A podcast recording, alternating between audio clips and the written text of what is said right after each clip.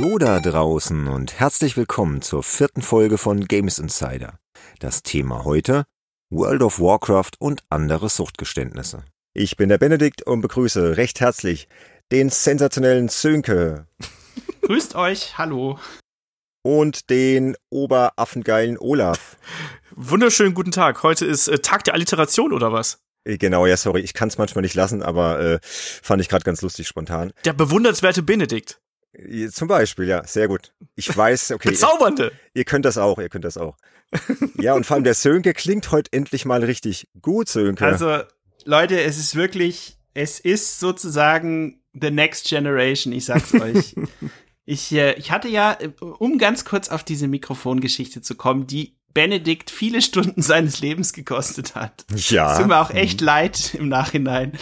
Ähm, nee, ich hatte vorher ähm, von meinem Games und so Podcast-Kollegen Alex Olmer, der ja den äh, iPhoneblog.de macht, wo ihr äh, viele spannende Sachen über äh, neueste iPhone-Entwicklung lesen könnt. Und der hatte mir mal eines Tages ein Paket aus Finnland geschickt, wo er wohnt. Und da war äh, von Samsung ein Mikrofon drin. Und ähm, das hatte er wohl damals zum Podcasten benutzt. Das habe ich dann benutzt, aber irgendwie war mit dem Mikrofon, irgendwie war da der Wurm drin. Oder ich weiß nicht. Es war schon okay, aber es war so empfindlich. Das heißt, wenn man da irgendwie so minimalst gewackelt hat und sowas, dann hat sich das alles übertragen. Naja, und jetzt habe ich mir äh, hier so ein äh, Yeti X organisiert und das ist echt, das ist der Hammer. Also hast hier irgendwie so eine Digitalanzeige, die so äh, aufleuchtet, je nach Sprechlautstärke und äh, einfach wirklich Kabel rein äh, in den Mac und, und los ging's und äh, irgendwie gar keine Tunings mehr nötig, um irgendwie, zumindest Benedikt hat dann gemeint, hey, ähm, es sind Welten dazwischen. Oder, oder wie hast du es vorhin formuliert? Ich weiß es gar nicht Sönke in mehr. 4K. Quasi. 4K Genau, in HDR. Vorbereitung auf die neue Konsolengeneration. Und ich habe vorhin mit meiner Tochter, mit meiner Großen hier noch mal so ein bisschen äh, irgendwie so Spaßaufnahmen gemacht. Ich fand es auch total lustig, irgendwie äh, so Podcasts zu machen. Und ja, auf jeden Fall scheint das ja ganz gut zu funktionieren jetzt so im ersten äh, Anlauf hier mit dem Yeti X von Blue. Klingt sehr gut, doch. Und ihr habt hier das Vorgängermodell, ne, soweit ich weiß. Genau, ja. Genau, ja. Wir haben das gleiche, der Olaf und ich. Ja. Ja. Schon länger. Ja, aber schon deutlicher Unterschied. Ich hoffe, dass äh, das hört ihr auch da draußen und äh, könnt dann den Podcast hier noch ein bisschen mehr genießen, als ihr es ohnehin schon tut.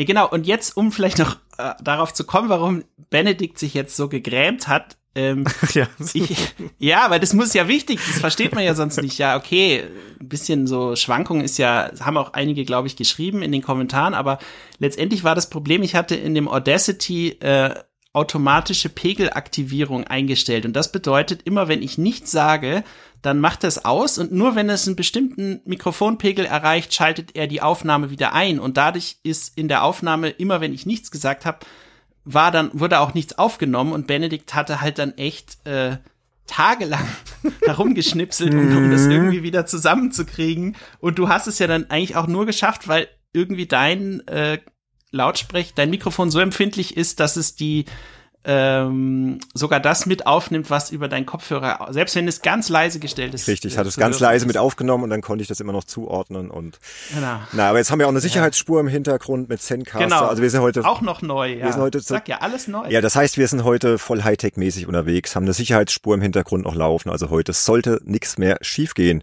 hoffe ich doch mal. es sei denn, Sönkes Tochter äh, ist irgendwie mies gelaunt und will den Papa ärgern. Das kann ja auch mal vorkommen, oder ja, Sönke? die hat gerade ist ein bisschen äh, Kleinkinderkältung und das kann dann sehr unangenehm manchmal sein, sowohl für sie als auch was die Lautstärke angeht. Aber hoffen wir mal, dass es ihr bald schnell wieder besser geht. ja. Genau. Gut, Leute, dann lasst uns doch mal richtig loslegen. Ähm, ich habe wie immer zu Beginn der Folge erstmal die obligatorische Frage, woran habt ihr denn zuletzt gearbeitet? Sönke, wir waren ja sogar zusammen unterwegs mal zur Abwechslung. Wir dürfen zwar noch nicht viel sagen über das Spiel. Genau, weil das wahrscheinlich ja vor dem Fall des Embargos schon. Oder wann wolltest du die Folge online stellen, Benedikt? Freitag, der 14.2. ist geplant. Oh, dann dürfen Ja, wir dann doch drüber reden.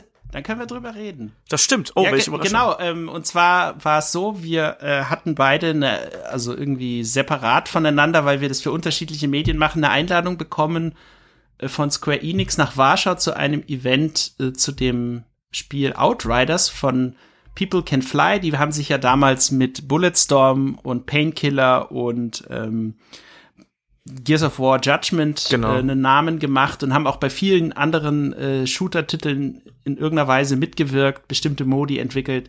Und die machen jetzt eben mit Outriders ihren eigenen äh, Modus. Und dann war halt der Olaf auch da und meinte dann so, ja, hey, cool, dass wir uns hier sehen und so. Und dann äh, hab, hattest du ja dann noch äh, irgendwie dein ganzes Kamera-Equipment dabei. Und dann haben wir letztendlich uns auf irgendeine Couch gesetzt und die Kamera äh, vorbereitet und dann halt einfach so in die Kamera, in dem Fall für Games CH gesprochen, was wir denn nun äh, von diesem Spiel halten. Das könnten wir vielleicht, sollten wir vielleicht mal öfter machen. Das war irgendwie total äh, ruckzuck erledigt und trotzdem äh, haben die Leute hoffentlich was davon.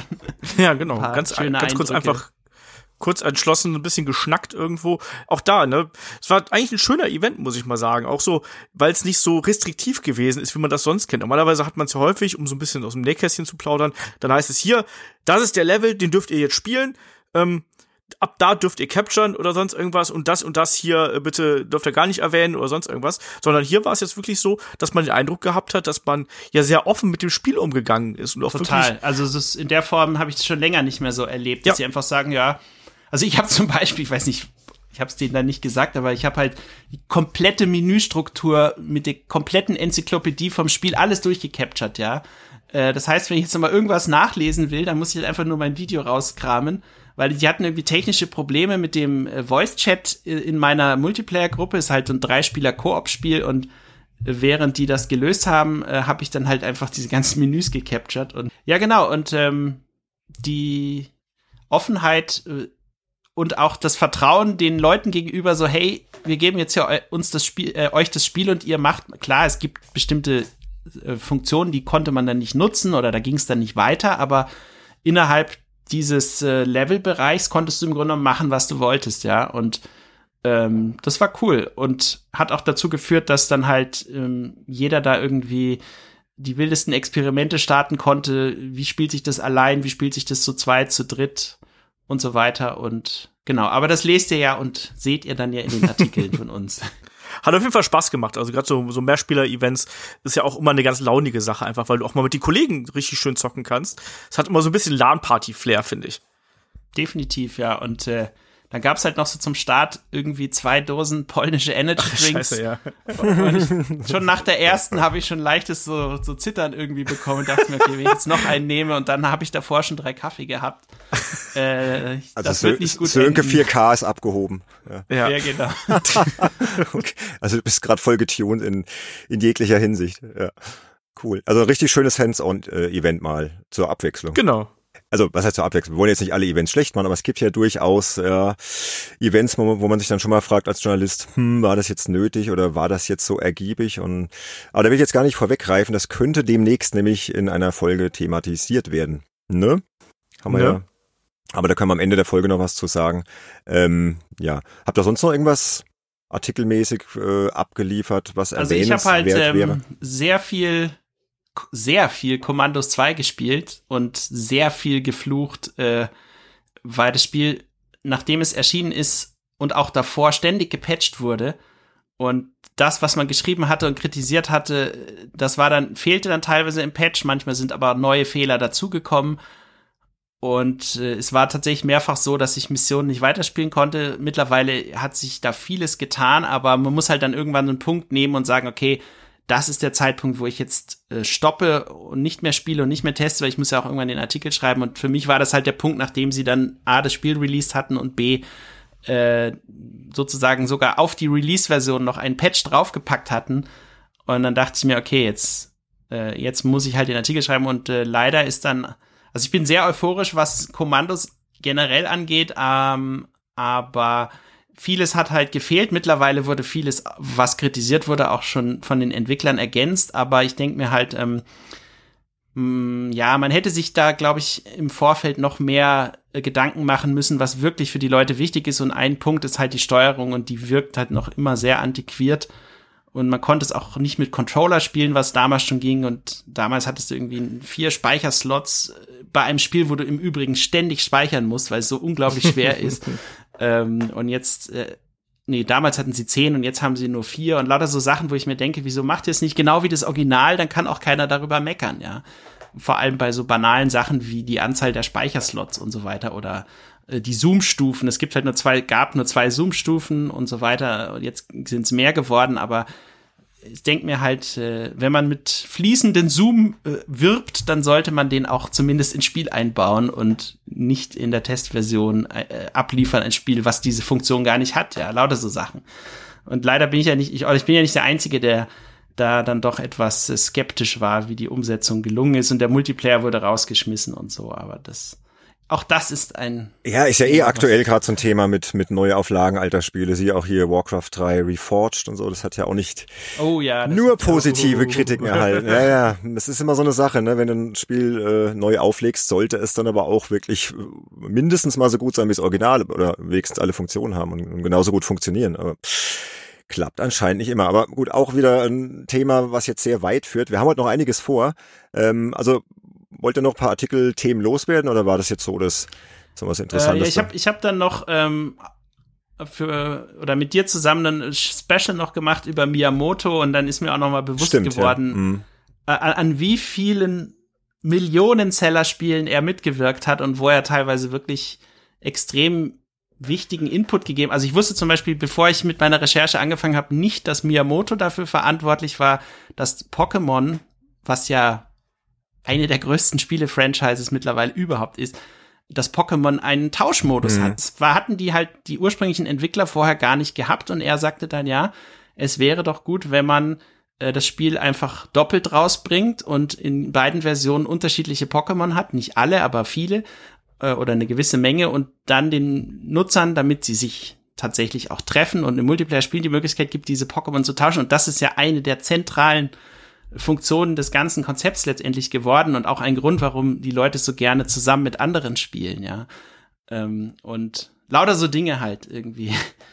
Er, er ist und bleibt ein Genie, kann man nicht anders sagen. Also finde ich, für mich zumindest. Er hatte seine Finger bei über 100 Spielen, ne? Im, im Spiel hast du, glaube ich, genau, geschrieben. Ja, ja, Wahnsinn. Du hast ihn ja auch schon mal interviewt, ne?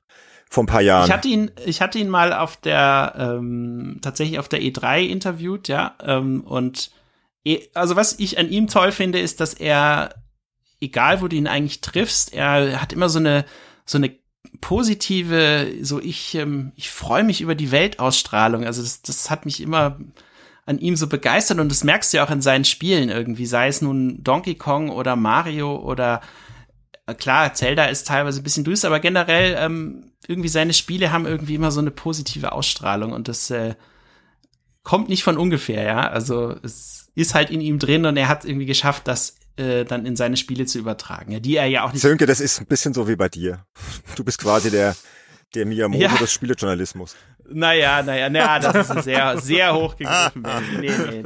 Immer gut gelaunt, höflich und positiv. Ja, nie okay, am Fluchen. Stimmt, ja. ja. Hm. Doch, ich kann auch mal fluchen. Aber. Ja, ich weiß. Nee, aber das, also Miyamoto ist halt irgendwie so ein ähm, und er ist halt, ihm ist dieser Erfolg in seiner Hochzeit auch nie so zu, zu Kopf gestiegen, dass er das dann irgendwie äh, so ständig raushängen lässt und ja, ich bin der Coolste und so, sondern er hat einfach sein Ding gemacht und war, wenn ein Hit fertig war, dann hat er gleich das nächste Spiel gemacht und es wurde dann auch zum Hit und immer so weiter.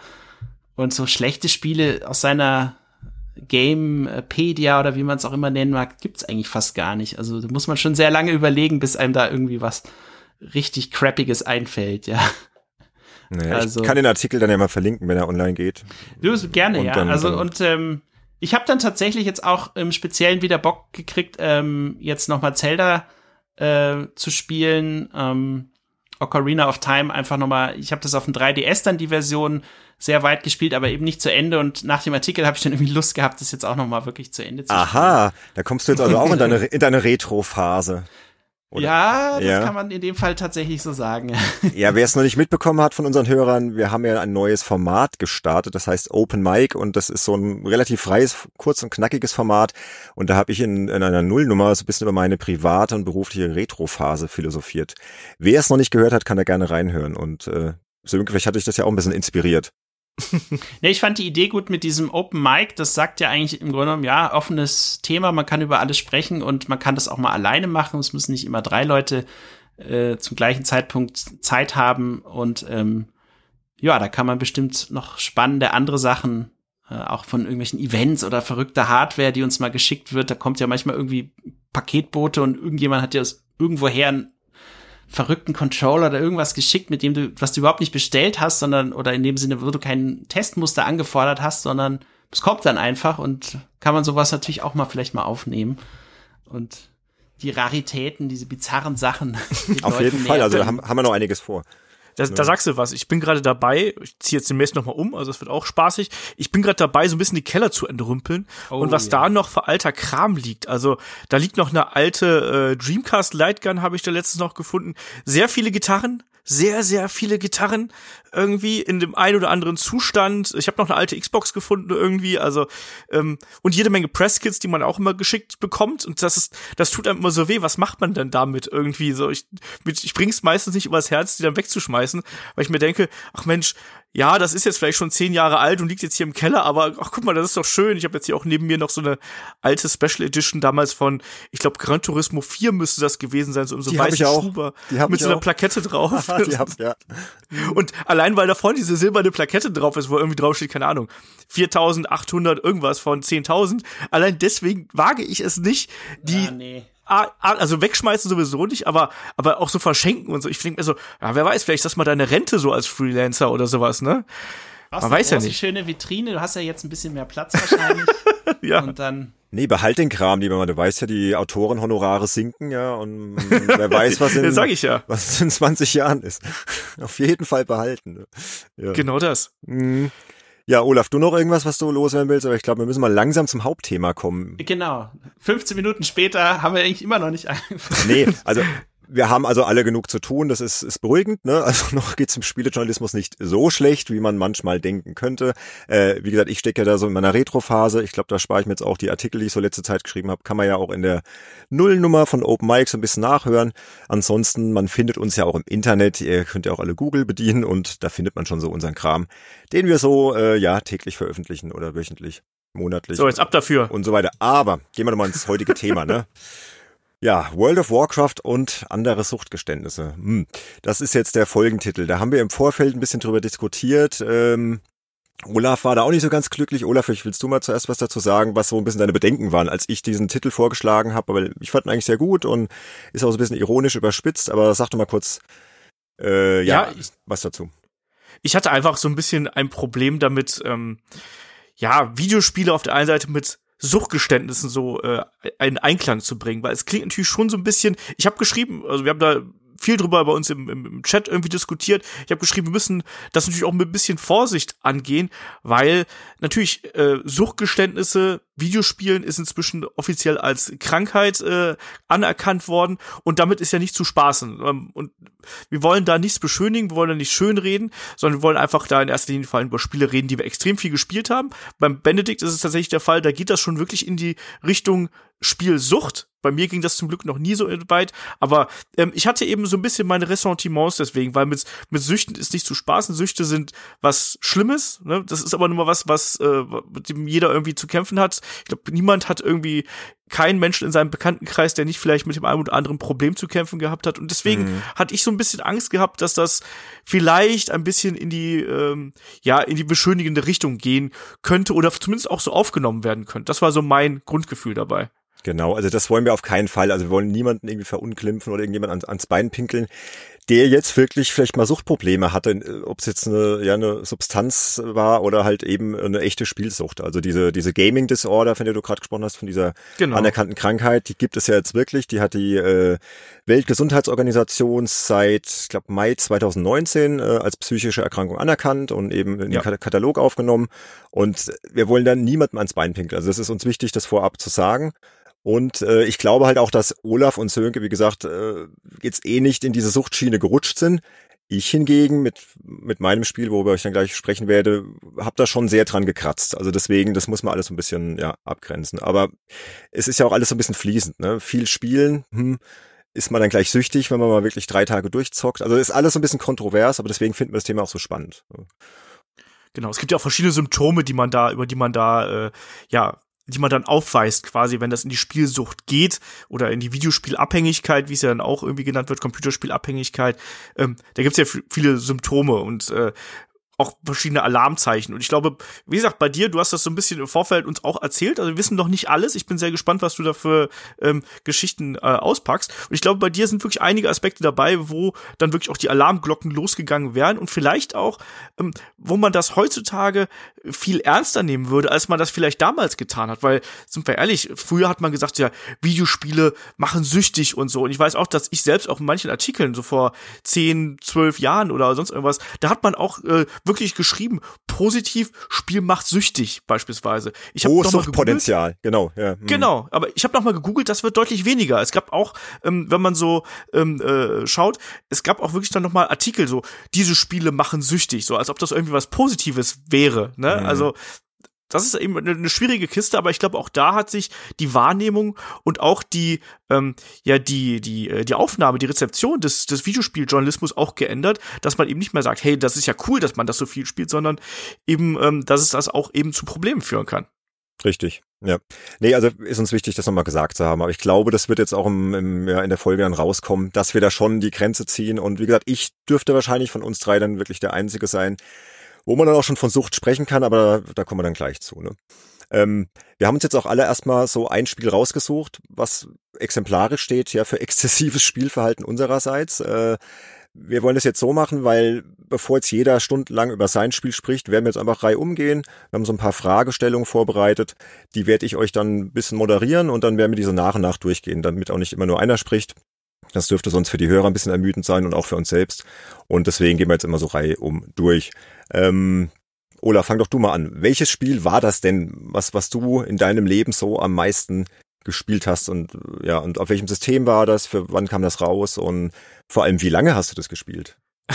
Das ist gar nicht so einfach zu sagen, weil eigentlich ist es fast eine ganze Serie, wenn ich mal so rückblickend darauf blicke. Also ich habe die Anstoßserie hier mal so ganz exemplarisch rausgepickt, weil ich habe gerade so zu, zu Jugendzeiten ähm, habe ich Fußballmanager geliebt und da waren verschiedene Aspekte im Spiel, die ich extrem gemocht habe. Natürlich erstmal beim ersten Anstoß, das war ja limitiert auf äh, zehn Spielzeiten tatsächlich. Das konnte man äh, nur sehr schwierig suchten in Anführungsstrichen. Ähm, das heißt, da hat irgendwann das Spiel gesagt, so jetzt fangen wir wieder von vorne an. Ähm, das mochte ich aber vor allem wegen den wegen diesen Insider-Jokes, die dabei gewesen sind. Ähm, ich habe auch die Sachen da teilweise aus dem ähm, Editor umbenannt. Also wer wer das erste Anstoß damals von ähm, Ascon, äh, äh, später dann eben Ascaron kennt, der weiß, die hatten damals keine Lizenz.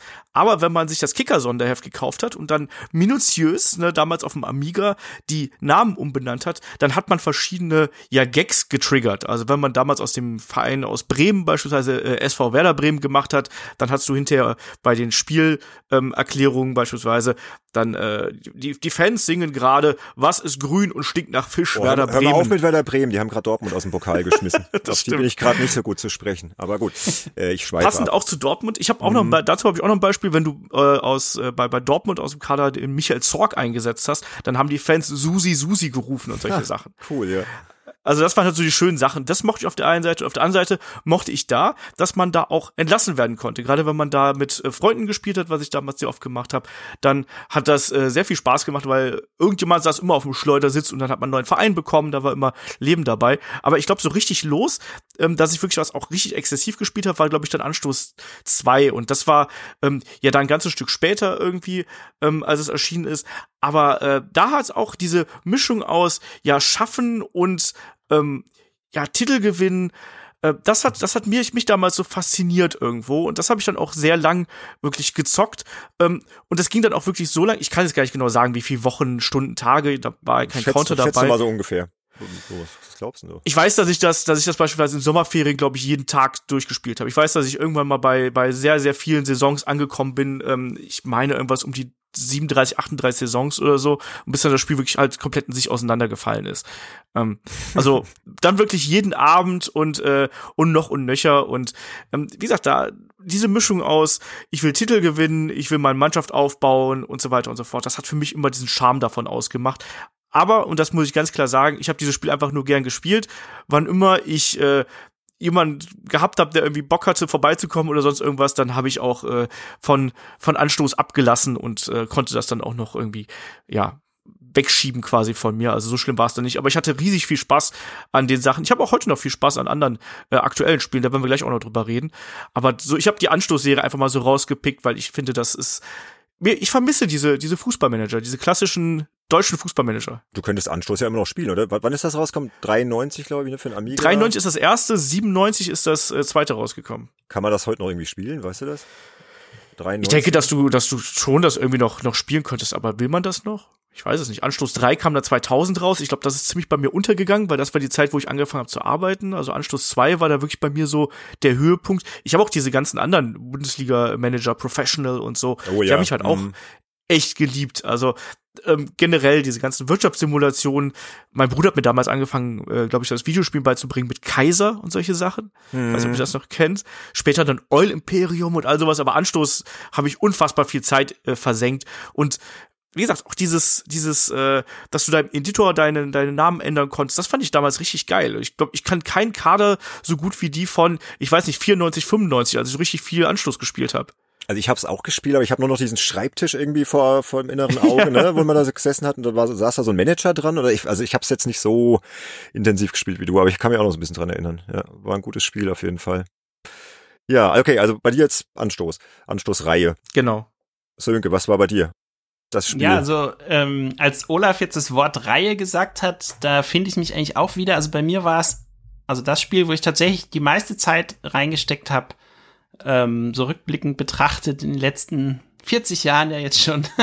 Das äh, war tatsächlich Civilization 2, aber äh, das hat schon davor angefangen mit Civilization 1 und ähm, ich weiß noch, das war eins der ersten Spiele, äh, was auf dem 286er meines Vaters lief. Und äh, der hatte den irgendwie für sein Medizinstudium gebraucht, äh, aber natürlich nicht ständig. Und wenn er ihn dann nicht gebraucht hat, dann habe ich halt dort äh, Civilization gespielt. Und ähm, wir hatten im Bekanntenkreis einen ähm, jemand aus Südamerika, der war super nett, äh, mit dem habe ich mich total gut verstanden, der war auch schon ein bisschen älter und der hat mir halt von diesem Spiel vorgeschwärmt und meinte dann so, ja, bei diesem Spiel musst du irgendwie eine Zivilisation aus der Steinzeit bis in die Moderne führen und dann äh, irgendwie die Technik und Wissenschaft so weit voranbringen, dass die Zivilisation ein Raumschiff bauen kann und ins Weltall schießen kann und zwischendurch wirst du Kriege erleben und alles. Und das hat mich so fasziniert, als er das erzählt hat. Ich, ich konnte das gar nicht glauben, wie man sowas alles in ein also es war ja so Anfang der 90er, wie man das alles in ein Spiel reinbekommt, ja. Und dann habe ich selber angefangen zu spielen. Das Spiel ist ja auch, die, das erste Civilization ist ja aus so einer Top-Down-Perspektive mit so Quadraten, aus denen dann letztendlich die Spielwelt besteht. Und diese Tiefe, die dieses Spiel hatte und was du alles machen konntest und du konntest ja, du konntest ja aus verschiedensten Zivilisationen wählen und hast dann im Grunde genommen ja auch so einen Technologiebaum erforscht und ähm, deine Zivilisation hat halt angefangen, irgendwie erstmal das Alphabet zu lernen, ähm, irgendwie, wie, wie kann ich äh, Pferde satteln, um, um sie äh, dann als Kriegswaffen zu verwenden und all diese Dinge und Töpferei und Steinmeißelei und wie es alles heißt. Und ähm, du hast dann irgendwie so, während du gespielt hast, auch irgendwie das Gefühl gehabt, hey, du lernst hier auch irgendwie was, ja. Also ich, mhm. ich habe halt vorher irgendwie nichts gewusst über ähm, die Bedeutung des Schwarzpulvers äh, irgendwie im Mittelalter oder sowas, ja. Und das sind halt alles so Themen, die dann im Spiel aber auf sehr äh, interessante Weise dir näher gebracht werden und wo du dann aber auch sofort einen Bezug hast, weil du ja diese Technologie brauchst, um deine Zivilisation weiterzubringen. Es hat mich so fasziniert, dass ich dann wirklich angefangen habe, dieses Handbuch, also ich will mal nicht sagen, auswendig zu lernen, aber ich habe echt, ich habe extrem viel Zeit mit diesem Handbuch. Also ich habe nicht mal das, ich rede nicht vom Spiel, ich rede vom Handbuch. Habe wirklich rauf und runter gelesen und irgendwie mir versucht zu merken, äh, was die verschiedenen Technologien bringen und mir hat dann hab irgendwie angefangen, auf dem Papier so Grafiken aufzuzeichnen, wie in welcher Reihenfolge ich was am besten erforsche, damit ich möglichst schnell das Schwarzpulver war so eine zentrale Technologie, wenn du die vor allen anderen hattest, dann äh, konntest du halt Kriege deutlich schneller gewinnen. Mhm. Ähm, und ja, also das, das war, und dann, das war Civilization 1 und dann kam Civilization 2. Und Civilization 2 hat ja diverse Dinge verändert. Also zum einen die Perspektive, die haben dann das Spielfeld äh, praktisch aus der isometrischen Perspektive dargestellt, was letztendlich äh, irgendwie eine deutlich größere Übersicht gebracht hat und ja auch immer noch die Perspektive ist, die sie in aktuellen Spielen verwenden, irgendwie so, als ob du so ein bisschen über so eine Weltkarte fliegst. Und ähm, das Faszinierende ist eigentlich bei dem Spiel, es, es sieht ja auch grafisch, selbst der zweite Teil, der ist zwar ein starker Sprung zum ersten, aber ähm, es ist immer noch grafisch sehr rudimentär, sag ich mal. Und trotzdem war das das Spiel, mit dem ich die meiste Zeit verbracht habe, ja. Und ähm, ich weiß nicht, Benedikt, du hast ja gesagt, du willst hier Reihe um Fragen stellen. Ich, genau, ich ja, kann ja. mich schon fast Be gar nicht mehr bremsen irgendwie. Ja, nee, deswegen, bevor wir jetzt so sehr in die Tiefe, ich wollte jetzt erstmal so allgemein wissen, welches Spiel, genau. was ist das Aber für ein Civilization, Spiel, ja. Genre. Es war Civilization. Und wie lange 2. hast du es denn gespielt insgesamt? Weißt du das? Ja, also es, das jetzt in, es waren auf jeden Fall mehrere Jahre. Das kann ich schon mal sagen. Ähm, es war ein Spiel, was ich immer wieder gespielt habe.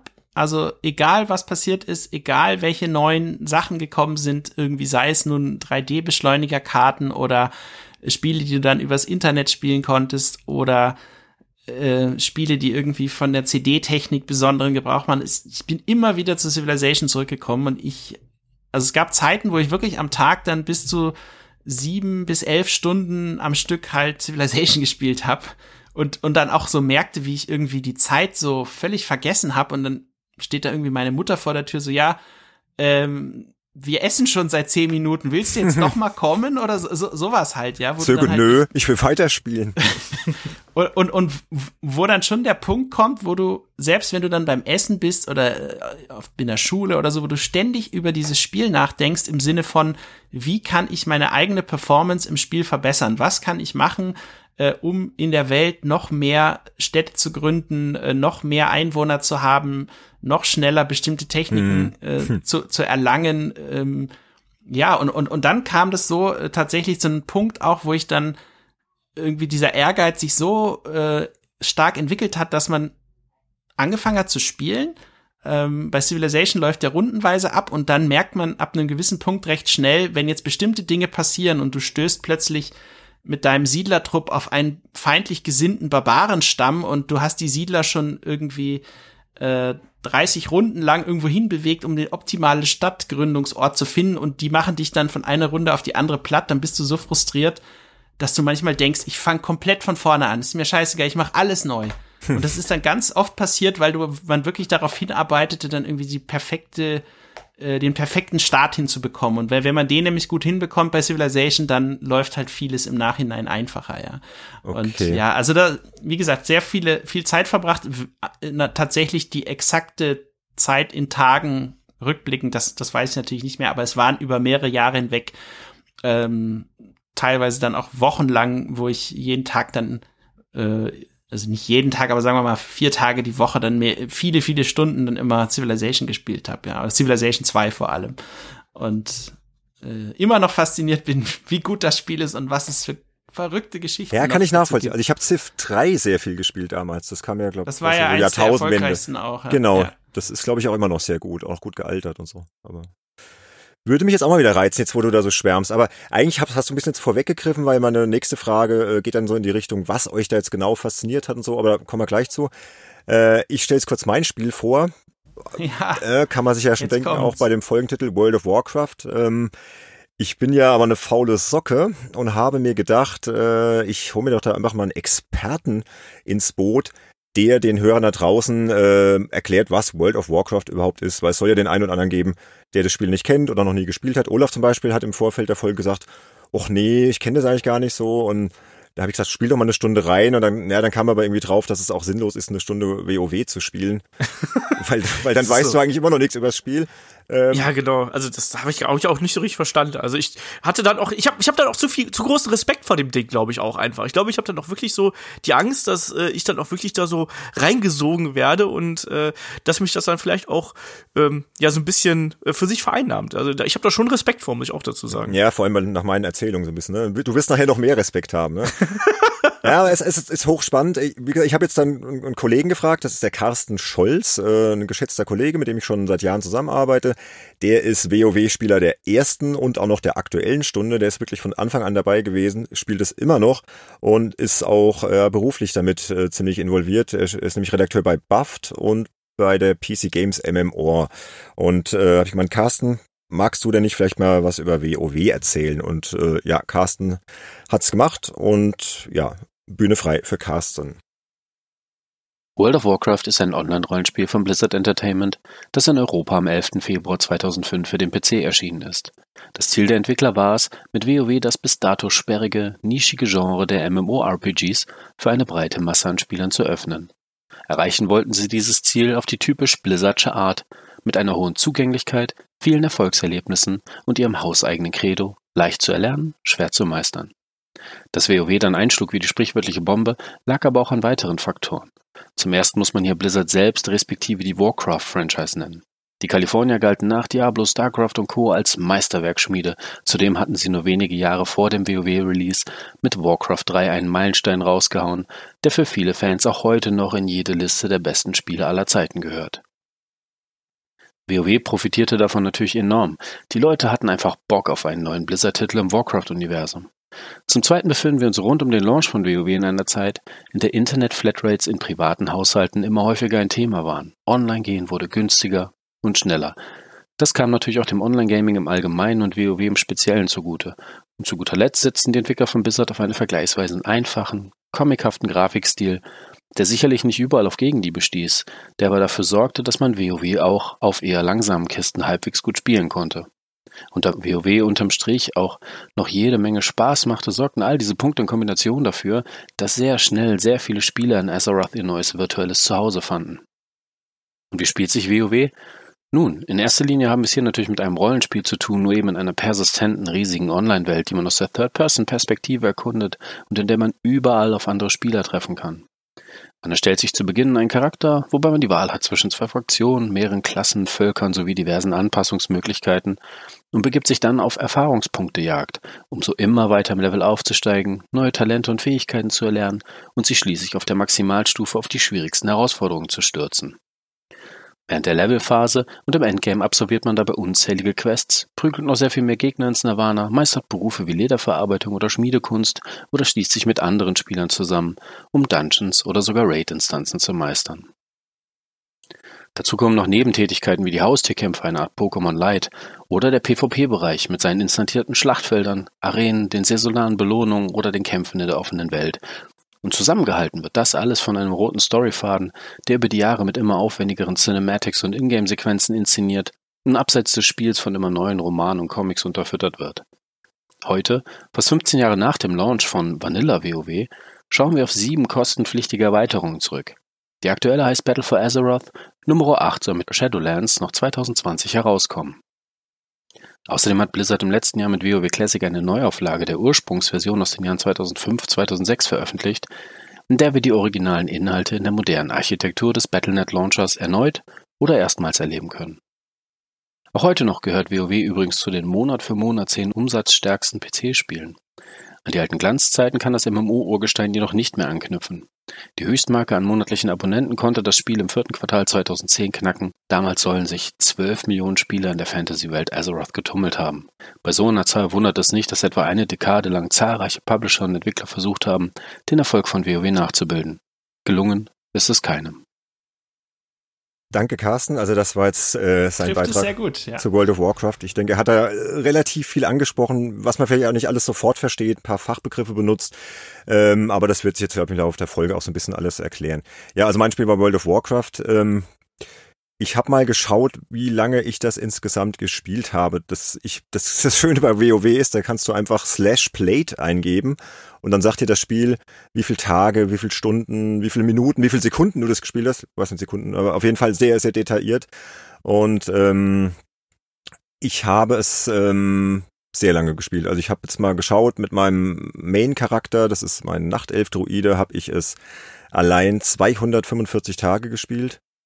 Und wenn dann noch die ganzen Nebencharaktere dazukommen, die nennt man ja Twinks in Online-Rollenspielen, hatte ich auch noch diverse, bin ich bei knapp 300 Tagen Netto-Spielzeit. Also ich habe das sehr lange gespielt. Also, also wirklich, äh, ja, 300 Tage. Fast schon, naja, nicht ein ganzes Jahr, aber so, als ob man jetzt bändigt, jetzt, okay, jetzt spiel mal los und dann. Genau, jetzt wird so Nicht- 300 Tage am Stück durchspielen. Ein Arbeitsjahr. Ein fast ein Arbeitsjahr, ja.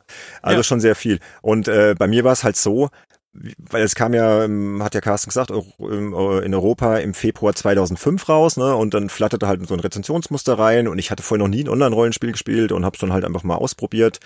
Und ja, fand es ganz cool so. Und da war ja damals auch ein ziemlicher Hype, ne? Blizzard, Warcraft und habt ihr es denn nicht auch gespielt? Ich meine, ich habe es doch schon auch damals zugeschickt bekommen, 2005. Also ich habe äh, tatsächlich an der Uni äh, mal ein Seminar belegt. Ähm, da ging es um, ähm, ja, im Grunde um die Anfänge von Social Media und äh, Technologien und äh, Dinge, die die Menschen im Internet verbinden oder verbinden, ja, die da helfen, dass, dass man andere Leute kennenlernt und da war halt WoW auch ein Thema und äh, da ich mich für Games begeistert habe, habe ich dann damals gesagt, okay, ich mache halt an dem während dem Seminar so einen Vortrag über WoW und hab's halt deswegen da mal eine Woche gespielt oder sowas, ja. Mhm.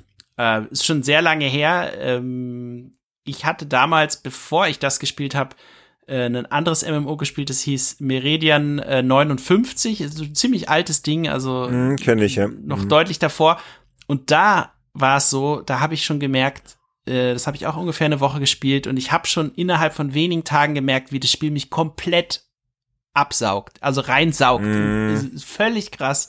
Also das habe ich selbst bei Civilization in der Form nicht gehabt, weil da nicht die soziale Interaktion mit anderen Leuten da war. Ähm, und da wusste ich dann, wenn du das jetzt weitermachst, dann machst du nichts anderes mehr. Dann machst du nur noch das. Das war bei Meridian 59, ja. Und deswegen bin ich sehr vorsichtig an WoW rangegangen und habe mir danach gesagt, ich werde nie wieder ein MMO spielen. Äh, das ja. habe ich so gesagt, ja, aber da, da hab war ich mir auch klar, gesagt. Das, das ist mhm. gefährlich. Mhm. Also irgendwie habe ich das Gefühl gehabt, dass das kann nicht gut enden und hab's dann auch irgendwie durchgezogen, mich davon fernzuhalten. Aber ich kann das absolut nachvollziehen, wenn man da recht schnell äh, versumpft, klingt das schon ein bisschen negativ. Also ich, mich fasziniert das Spiel auch und die Online-Spiele, Online-Rollenspiele generell, aber ich war irgendwie immer ganz froh, dass ich dann nicht äh, nicht so extrem viel Zeit dafür verwendet habe, ja. Ja, ja, pass auf, so ging's mir ja auch damals, Sönke. Ja, es kam halt damals ein Rezensionsmuster, habe ich mal reingezockt, ein bisschen gespielt, so, auch mal so ein paar Nächte durchgespielt und hab's dann ganz unregelmäßig gespielt. Ich glaube so bis Ende 2005, hab's dann auch nicht aufs Maximallevel geschafft. Das war schon damals in der, in der, in der Vanilla-Version, äh, die Carsten ja auch erwähnt hat, oder heute auch die, die Classic-Version, ist Maximallevel 60. Da musste schon sehr viel Zeit reinstecken, um das zu erreichen. Und das war mir damals auch einfach zu blöd irgendwann. Ich hatte halt auch extrem viel zu tun. Äh, bin ja auch hier äh, mehrfacher Vater, hatte damals eine Frau mit Kindern geheiratet, war dann also Patchwork-Papa und hatte einfach keinen Kopf. Nebenher habe ich noch viel Musik gemacht, war noch, noch Sänger, Gitarrist in einer Indie-Pop-Band. Erinnerst du vielleicht noch an meine musikalische ja, genau. Phase? War, ja, wir sind durch Deutschland Hieß getourt. nicht das Blaue vom Himmel oder irgendwie sowas? Ganz genau, das Blaue vom Himmel. Und äh, jetzt bitte nicht auf YouTube schauen. Oh, jetzt habe ich gesagt. äh, ja, oh, und. YouTube, toll. Nee, vergessen wir, schneide ich raus. Ähm, jemals, ähm, ich, also ich habe das schon, ich habe schon auch gemerkt, wie du sagtest, oh, diese, das hat mich schon sehr geflasht und dachte, Mann, was ist denn das für ein Spiel? Und es, es war ja auch so unglaublich zugänglich. Blizzard hat es ja total geschickt gemacht, ja, dass auch Leute, die noch nie ein Online-Rollenspiel gespielt haben, sofort drin waren und die Grafik war halt so nett anzusehen und so weiter. Aber irgendeinen Vernunfthebel konnte ich da halt noch umlegen und habe es dann erstmal weggelegt, ja. Und ich habe dann auch erst ab Herbst 2008, da ging es dann eigentlich los. Und das war halt auch eine Zeit, ähm, wo ich privat viel Stress hatte, wo wir umziehen mussten, weil es finanziell äh, ein paar Problemchen gab. Wir wohnten halt in einer sehr teuren Stadt in Mainz und sind dann ein bisschen raus aufs Land gezogen und so. Äh. Und dann hat auch noch ein sehr guter Freund mit WoW angefangen. Das war halt zu der Zeit äh, des dritten Add-ons Wrath äh, of the Lich King, was ja auch extrem erfolgreich war, hat ja auch Carsten gerade äh, erwähnt.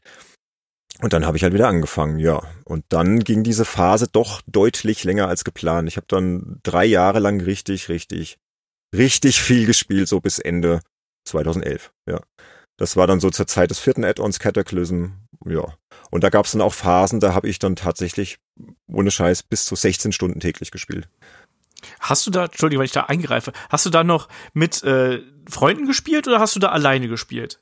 Ja, der, der Witz war, der Freund, der hat dann irgendwann gesagt, als er merkte, das nimmt so viel Zeit in Anspruch und dass er da halt auch äh, Gefahr läuft, süchtig zu werden, der hat dann irgendwann gesagt, nö, äh, war schön, aber ich höre jetzt auf. Aber ich war zu er dem Zeitpunkt. Er hat die Kurve gekriegt. Er hat die Kurve noch gekriegt, ja, ja. Ist er auch Wie fies, der hat dich angefixt und dann äh, genau, richtig. dich allein gelassen. Hat er mich allein gelassen, aber wie es halt so ist in so einem Spiel, mit, wo du mit anderen Spielern interagierst und äh, soziale Komponente hast, ja, habe ich natürlich viele Leute kennengelernt in-game und äh, bin dann halt äh, dabei geblieben. Genau. Ja, und dann, wie gesagt. Äh, ja, aber es ist interessant, dass das so, so viele berichten eben, dass man, man spürt diese extreme Sogwirkung des Spiels und man weiß, es kommt ein Punkt, wo du eine Entscheidung treffen musst. Spielst du jetzt weiter und, und, und hilfst deinen äh, Raid-Leuten und wem auch immer Äh, oder ähm, lässt es wirklich einfach jetzt dann sein und äh, machst tausend andere Dinge, die ja auch noch Spaß machen können. Ja.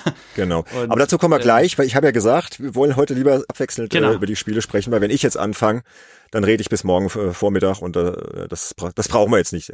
Deswegen würde ich jetzt nochmal wieder zurückgehen zum Olaf dass der uns vielleicht nochmal erklärt, was ihn denn an Anstoß wirklich so fasziniert hat. Was, was war das denn? Also bei WoW, klar, da kommst du dann, da gibt's verschiedene Faktoren, soziale Komponente und das, was ich später noch erzählen werde, was mich da jetzt speziell so gereizt hat. Aber was war das denn jetzt bei Anstoß? Da muss es ja irgendeinen Auslöser gegeben haben, dass du dann halt so exzessiv gezockt hast. Ich habe da gerade noch drüber nachgedacht, als Sönke über Civilization geredet hat. Und ich glaube auch, dass bei mir äh, die Grafik auch eine ganz große Rolle gespielt hat. Weil wenn man sich zurückerinnert, gerade an Anfang der 90er, da war es ja so, ähm, bei den frühen Bundesliga-Manager hat man teilweise nur so einen so einen Ball gehabt, der auf so einem isometrischen äh, Spielfeld hin und her gehopst ist, mehr oder weniger. Und wenn er dann ins Tor gefallen ist, so ungefähr, dann ähm, war das, war, da war es halt ein Tor. Bei Anschluss war es ja eben anders. Da sind die Spiele ja wirklich auch ähm, mit großen, ja, Ingame-Grafiken gezeigt worden. Und es hat so ein bisschen das Flair vermittelt, als ob du wirklich ein richtiges Fußballspiel von dir, vor dir sehen würdest. Du hattest dazu noch diesen Konferenzcharakter innerhalb der Matches, wo du dann eben ja so eine Textbox gehabt hast hast, wo dann Schritt für Schritt äh, aufgeführt worden ist, ja, was gerade auf dem Spielfeld passiert. Ne? Dann heißt es irgendwie, ja, jetzt äh, Stürmer so und so läuft über rechts, flankt rein, dann gibt's immer eine kurze Pause, dann Kopfball abgelegt, wieder kurze Pause und sitzt dann davor, wie bei so einer Bundesliga-Konferenz und so, wie geht denn das jetzt weiter? Also damals, klar, heutzutage kennt man das irgendwie von Sky, da hat man alles gesehen. Damals habe ich auch wirklich natürlich dann nebenbei noch die Bundesliga gehört, natürlich. Und ich glaube, diese Symbiose aus dem äh, Geschehen auf dem Bildschirm und dann eben auch dem äh, Bundesliga-Geschehen, was man dann irgendwie zusätzlich gehabt hat, das war es das eine, denke ich. Und insgesamt war Anstoß, das war ja nicht unbedingt ein komplexes Spiel. Generell auch die späteren Teile waren ja nicht wunder wie komplex, sondern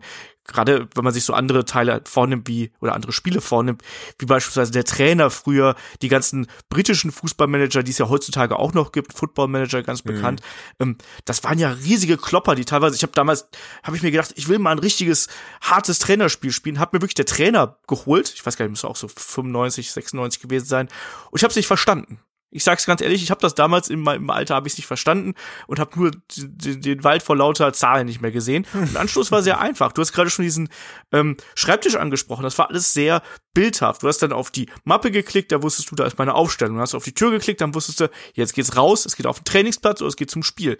Ähm, diese Mischung aus dieser Simplizität und dem ähm, ja, dieser Bildhaftigkeit, glaube ich. Das hat's für mich ausgemacht und bei Anstoß 2 ähm, war das dann schon als ein bisschen komplexer, aber trotzdem noch immer äh, relativ greifbar und eben dazu gewürzt auch noch mit so einer gehörigen Portion Humor da konnte ich einfach nicht Nein zu sagen. Ich weiß auch nicht, das war einfach so, dass ich da richtig viel Spaß dran gehabt habe. Auch wenn, wie gesagt, bei Anschluss 2 habe ich wirklich sehr lang ähm, dann hinterher gespielt, auch viel zu lang. Bei mir ist dann wirklich das Spiel hinterher auch auseinandergefallen. Du hast halt gemerkt, eigentlich geht's dir gar nicht mehr ums Gewinnen oder ums Verlieren, weil du, du gewinnst eh eigentlich jedes, äh, jedes Spiel und wirst eh jedes Jahr Meister, sondern mir geht es einfach nur darum, darum, einfach noch so ein bisschen da in diese Welt abzutauchen. Einfach dann wieder der Fußballmanager zu sein, der jetzt seit 14 Jahren in Folge irgendwie deutscher Meister geworden ist. Das war damals einer meiner meiner Träume und meiner Wünsche anscheinend. Ähm, das hat sich später dann so ein bisschen fortgesetzt mit Pro Evolution Soccer, was ich wahrscheinlich auch ähnlich viel äh, gespielt habe und dann auch wirklich trainiert habe tatsächlich und da auch wirklich dann versucht bin äh, oder versucht habe, besser zu werden. Also ich glaube, da, da spielen so viele Faktoren eine Rolle, dass man äh, in, in so ein Spiel reingesogen wird. Sag mal, Olaf, da muss ich jetzt mal kurz, kurz zwischenfragen. Hast du nämlich nicht mal überlegt, Fußballtrainer zu werden? Weil ich bin ja nebenbei, äh, weiß nicht, ob ich das schon mal erwähnt habe, ich bin ja Fußballtrainer von der, von der, ja, ja, ich weiß. von der U12 Jugendmannschaft und das macht super viel Spaß. Kostet natürlich auch wieder viel Zeit und, und auch manchmal Nerven, aber das ist einfach, da hast du ja eigentlich schon die ideale Ausbildung genossen. Kannst du den Trainer, ja, vielleicht. kannst den Trainerschein sparen. Also. Wenn ich jetzt demnächst aufs Dorf ziehe, dann äh, kann ich da die Dorfjugend trainieren oder so. Wer weiß. Ja, ohne Scheiß. Die mischen noch die Bundesliga, aber ich sag's euch.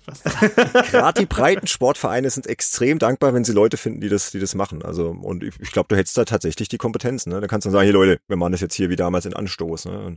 ja, genau. Wie ein Bundesliga-Manager. Ja, die alten Taktiken so, rausholen. Zwei, genau. Zwei Punkte auf Freistoß, ein Punkt auf Jugendarbeit. Ein, ein, ein Punkt nur. Oh, okay. Na gut, wir schweifen ab. Das hat gereicht. Mm. Dann hast du so ein, so ein Zweiertalent hochgezogen und dann, das, das habe ich dann auch immer gemacht. Das ist die Jugendarbeit, dann hast du ja wirklich mal so ein, ähm, wie gesagt, einen Punkt auf Jugendarbeit, dann hast du irgendwie so jede Saison hast du dann so, äh, also muss dazu sagen, es gab da eine, die Wertungsskala der Spieler reichte damals von eins bis also angeblich bis acht. Ich habe nie einen Achterspieler erlebt in meiner Lebzeiten, sondern nur maximal siebener Spieler, die waren dann schon Weltklasse. Ähm, und äh, ja, da hast du irgendwie so ein Einser, wenn mal Glück gehabt hast, hast du mal einen Zweierspieler bekommen, wenn du da nicht so viel drauf Wert gelegt hast. Und weil die Mannschaft drumherum aber so äh, stark gewesen ist, habe ich den dann einfach so mitten reingesetzt quasi und den hast dann trotzdem innerhalb von kurzer Zeit eben äh, entsprechend aufgewertet gehabt, damit er so gut gewesen ist, dass er mitspielen kann. Also so funktionierte Jugendarbeit bei Anstoß, also noch sehr schön simpel. Und bei Anstoß 2, ja, wie gesagt, das ist sind ja auch irgendwann einfach komplett auseinandergefallen. Da hast du auch die absurdesten Mannschaften dann plötzlich in der ersten Liga, die da gar nicht hingehört haben und ähm, ganz, ganz merkwürdig. Also ähm, es hat auch, wie gesagt, ich, ich habe es auch damals dann, glaube ich, einfach nur so gespielt, weil es halt da gewesen ist und weil, weil ich das irgendwie mochte und weil mir das so ein wohliges Gefühl gegeben hat, dass man so, ich glaube, diese Vertrautheit ist doch auch was, weshalb man mhm. immer wieder zu einem Spiel zurückkommt, oder? Ja, das finde ich einen sehr interessanten Aspekt, so diese, diese Welt, in die, in die du dich dann halt fallen lässt, ne? in der du dich halt zu Hause fühlst. Ich glaube, ja, dass das ein großer Faktor ist, weil ich denke, bei Civilization dürfte ja auch ganz ähnlich sein. Also so wie ich jetzt Civ 3 in Erinnerung habe. Ne? Wenn man da erstmal so drin ist mit diesen Nationen und dann die Porträtbildchen der verschiedenen Anführer und so, Sönke. Ja, also, also ja, definitiv, aber bei Civilization kommt dazu, durch seine unglaubliche Komplexität äh, hast du eigentlich immer noch, immer, also selbst nach längerem Spielen immer noch das Gefühl gehabt, du, du hast es noch nicht perfektioniert. Du kannst immer noch besser werden. Äh, nicht so wie, also Olaf meinte ja, ja, ich, man wird dann sowieso immer Meister. Äh, bei Civ ist das gar nicht so, äh, klar, auf niedrigeren Schwierigkeitsgraden schon, aber ähm, es gab da eben eine sehr starke Variation in den Schwierigkeitsgraden auch. Also ich glaube insgesamt damals sechs oder sieben sogar.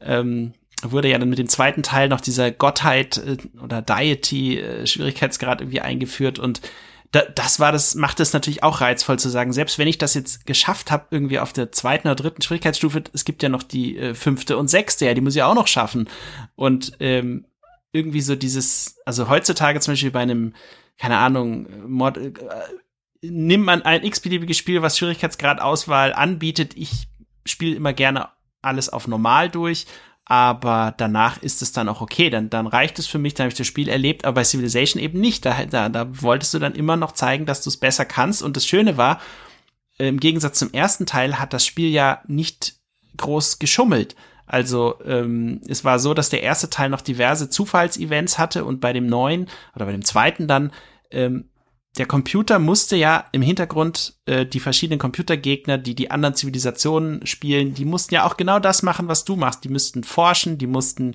äh, die Weltkarte entdecken, die mussten ihre Kriege mit ihren Nachbarn führen und die mussten all das machen. Das wurde halt alles vom Spiel simuliert.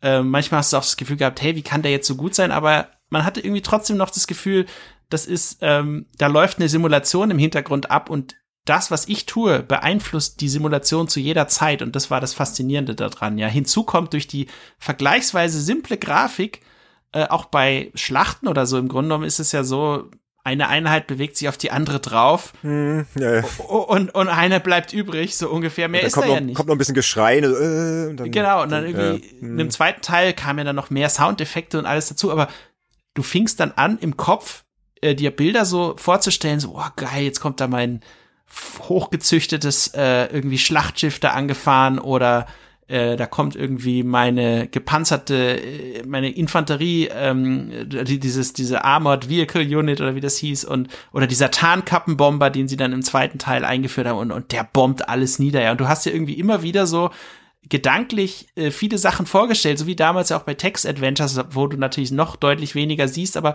das war dann auch irgendwie faszinierend, dass eben so diese Imagination, die man hat, und jeder ist hier bei, bei jedem anders, ähm, mhm. dass die irgendwie da auch mit reinspielt und ähm, man sich dann auch, wenn man den Stadtbildschirm anguckt, klar, dann sieht man so seine Stadt mit diesen kleinen Häuschen, aber man stellt sich dann eigentlich noch eine viel pompösere Stadt irgendwie vor, ja. Und ähm, also das hat mich äh, ja, das war einer von verschiedensten Punkten, äh, der mich fasziniert, aber eben auch, was ich vorher schon erwähnt hatte, dieses, dass eben zu vielen Einheiten, zu vielen äh, Technologien, die man erforschen konnte, zu vielen Nationen immer wieder so Informationsschnipsel vermittelt wurden. Und äh, das war einfach spannend und interessant, das zu lesen. Und es war halt auch eine, eine gigantische Menge, die da äh, an Informationen letztendlich zusammenkam. Und immer wenn jemand gesagt hat, hey, ha, spielst du schon wieder Civilization? Äh, und dann hast du irgendwie das Gefühl gehabt, ja, aber ich lerne halt auch noch was dabei, so ungefähr, ja. Und mhm. ähm, bei WoW zum Beispiel, weiß ich, klar, man lernt da sicherlich auch, wie kann ich mit anderen äh, kommunizieren und Leute kennenlernen. Also klar, in jedem Spiel. Na, dazu kommen wir später auch noch. Das ist wieder was, so ein was Interessantes Punkt. lernen, ja. Greif nicht immer vorweg, Söge. Ich habe hier so einen genau. schönen Plan vorbereitet. Den, den gehen wir jetzt schön der Reihe nach durch. Nee, ja. nee, sag nee, ruhig. Aber Ordnung muss sein hier. Mm, ja. Ähm, das, das war einfach, äh, oder auch, genau, ganz wichtig noch, ähm, fast vergessen, im Grunde genommen ist es ja so, wenn man das jetzt so erstmal hört, dann und jemand Civilization nicht kennt, dann würde man ja annehmen, man spielt halt auf der auf der Erdkarte, was man auch tun kann, aber man hat eben auch die Möglichkeit äh, zu sagen, dass das Spiel äh, per Zufallsgenerator eine Welt baut und da kannst du dann einstellen, nach welchen Kriterien die gebaut wird und dann bist du plötzlich auf einer Welt, äh, vor allem zu Spielbeginn, wo du überhaupt nicht weißt, äh, ja, bin ich jetzt hier an der Südspitze von Afrika oder bin ich jetzt hier in Australien? Nein, das gibt's ja alles gar nicht, weil das ja eine komplett eigene Welt ist. Und äh, diese dann zu entdecken und auch, also ich hatte davor tatsächlich kein Spiel erlebt, wo dieser dieser, dieser, dieser Generierungsfaktor irgendwie so eine, so eine Rolle gespielt hat und wo halt jedes Erlebnis dadurch immer wieder neu war, ja. Und ähm, dieses Vertraute hatte man schon, weil man kannte die Einheiten, man kannte die Technologien und was man so machen muss, aber die Welt, wie sie sein wird, das war halt immer wieder neu. Und wenn du halt Pech hattest und neben einem vergleichsweise starken Gegner gestartet bist, dann wusstest du gleich schon, okay, das äh, wird dich jetzt ganz schön ins Schwitzen bringen und du musst ständig äh, speichern und auch immer wieder ältere Spielstände laden, äh, um eine Situation rückgängig zu machen, wo du ja auch im Grunde genommen weißt, du betrügst dich da gerade selber, aber es geht halt nicht anders, damit du diesen Spielstand noch irgendwie weiterbringst, ja. Mhm. Ansonsten kann halt recht schnell das äh, auch kippen und wenn dann irgendwie der Gegner neben dir äh, jetzt nicht sonderlich diplomatisch unterwegs ist, sondern eher militärisch orientiert und äh, immer irgendwie die neuesten Einheiten am Start hat und plötzlich anfängt, all deine Städte nacheinander einzunehmen, kommt halt sehr schnell der Punkt, wo dieses der Spaß am Spiel sehr schnell kippen kann und du merkst, okay, ich, ich, ich kann ich kann das gar nicht mehr rumreißen, ja. Und dieses Spielstände wieder neu laden, so wie bei Kommandos auch, ich weiß nicht, das äh, verbinde ich halt auch noch so mit Ziff und irgendwie so immer wieder der Ehrgeiz natürlich, ja, ich kann das aber trotzdem irgendwie noch gerade biegen, ne? wie in so einem Zeitreisefilm, wo du irgendwie das Gefühl hast, jetzt mache ich das, oh nee, alles geht den Bach runter, nee, muss ich es anders machen und wieder funktioniert es nicht und so lange probiert man dann, äh, bis es dann halt irgendwann mal klappt, ja. Und dann dieses Gefühl aber, ich habe halt eben Macht auf dieser Strategiekarte und meine Einheiten sind stark genug, um äh, irgendwie hier wirklich was zu bewirken und du weißt, dass du es irgendwie schaffen kannst. Aber es können halt immer wieder Ereignisse passieren, die dann doch äh, dagegen sind. Und was mich fasziniert hat, ich hatte jetzt gerade für die Kollegen von der M-Games ein Special geschrieben zum Thema ähm, äh, ja, Klimawandel und Videospiele und äh, dabei herausgefunden, dass im neuen Civilization Add-on Gathering Storm eben genau diese Komponente jetzt auch integriert wurde, dass deine Fabriken CO2-Ausstoß generieren und der wiederum zum Anstieg der äh, Weltmeere äh, führen kann und zu Naturkatastrophen und so weiter. Und ich finde es halt sehr faszinierend, auch wie sich Ziff über die Jahre hinweg immer weiter, immer wieder selbst neu erfunden hat. Es gab ja dann auch dieses Alpha Centauri, wo man letztendlich ja da weiterspielt, wo man bei Ziff aufgehört hatte, nämlich äh, mit dieser, man spielt dort auf dem Alpha Centauri Planeten weiter und baut dann dort wiederum seine Kolonien auf. Natürlich alles viel futuristischer, aber ja, also also es nimmt auch nie ein Ende Reihe eigentlich, oder? Genau, es ist äh, genau und dazu kann ich dann nachher auch noch was anderes erzählen zum Thema nicht zu Ende.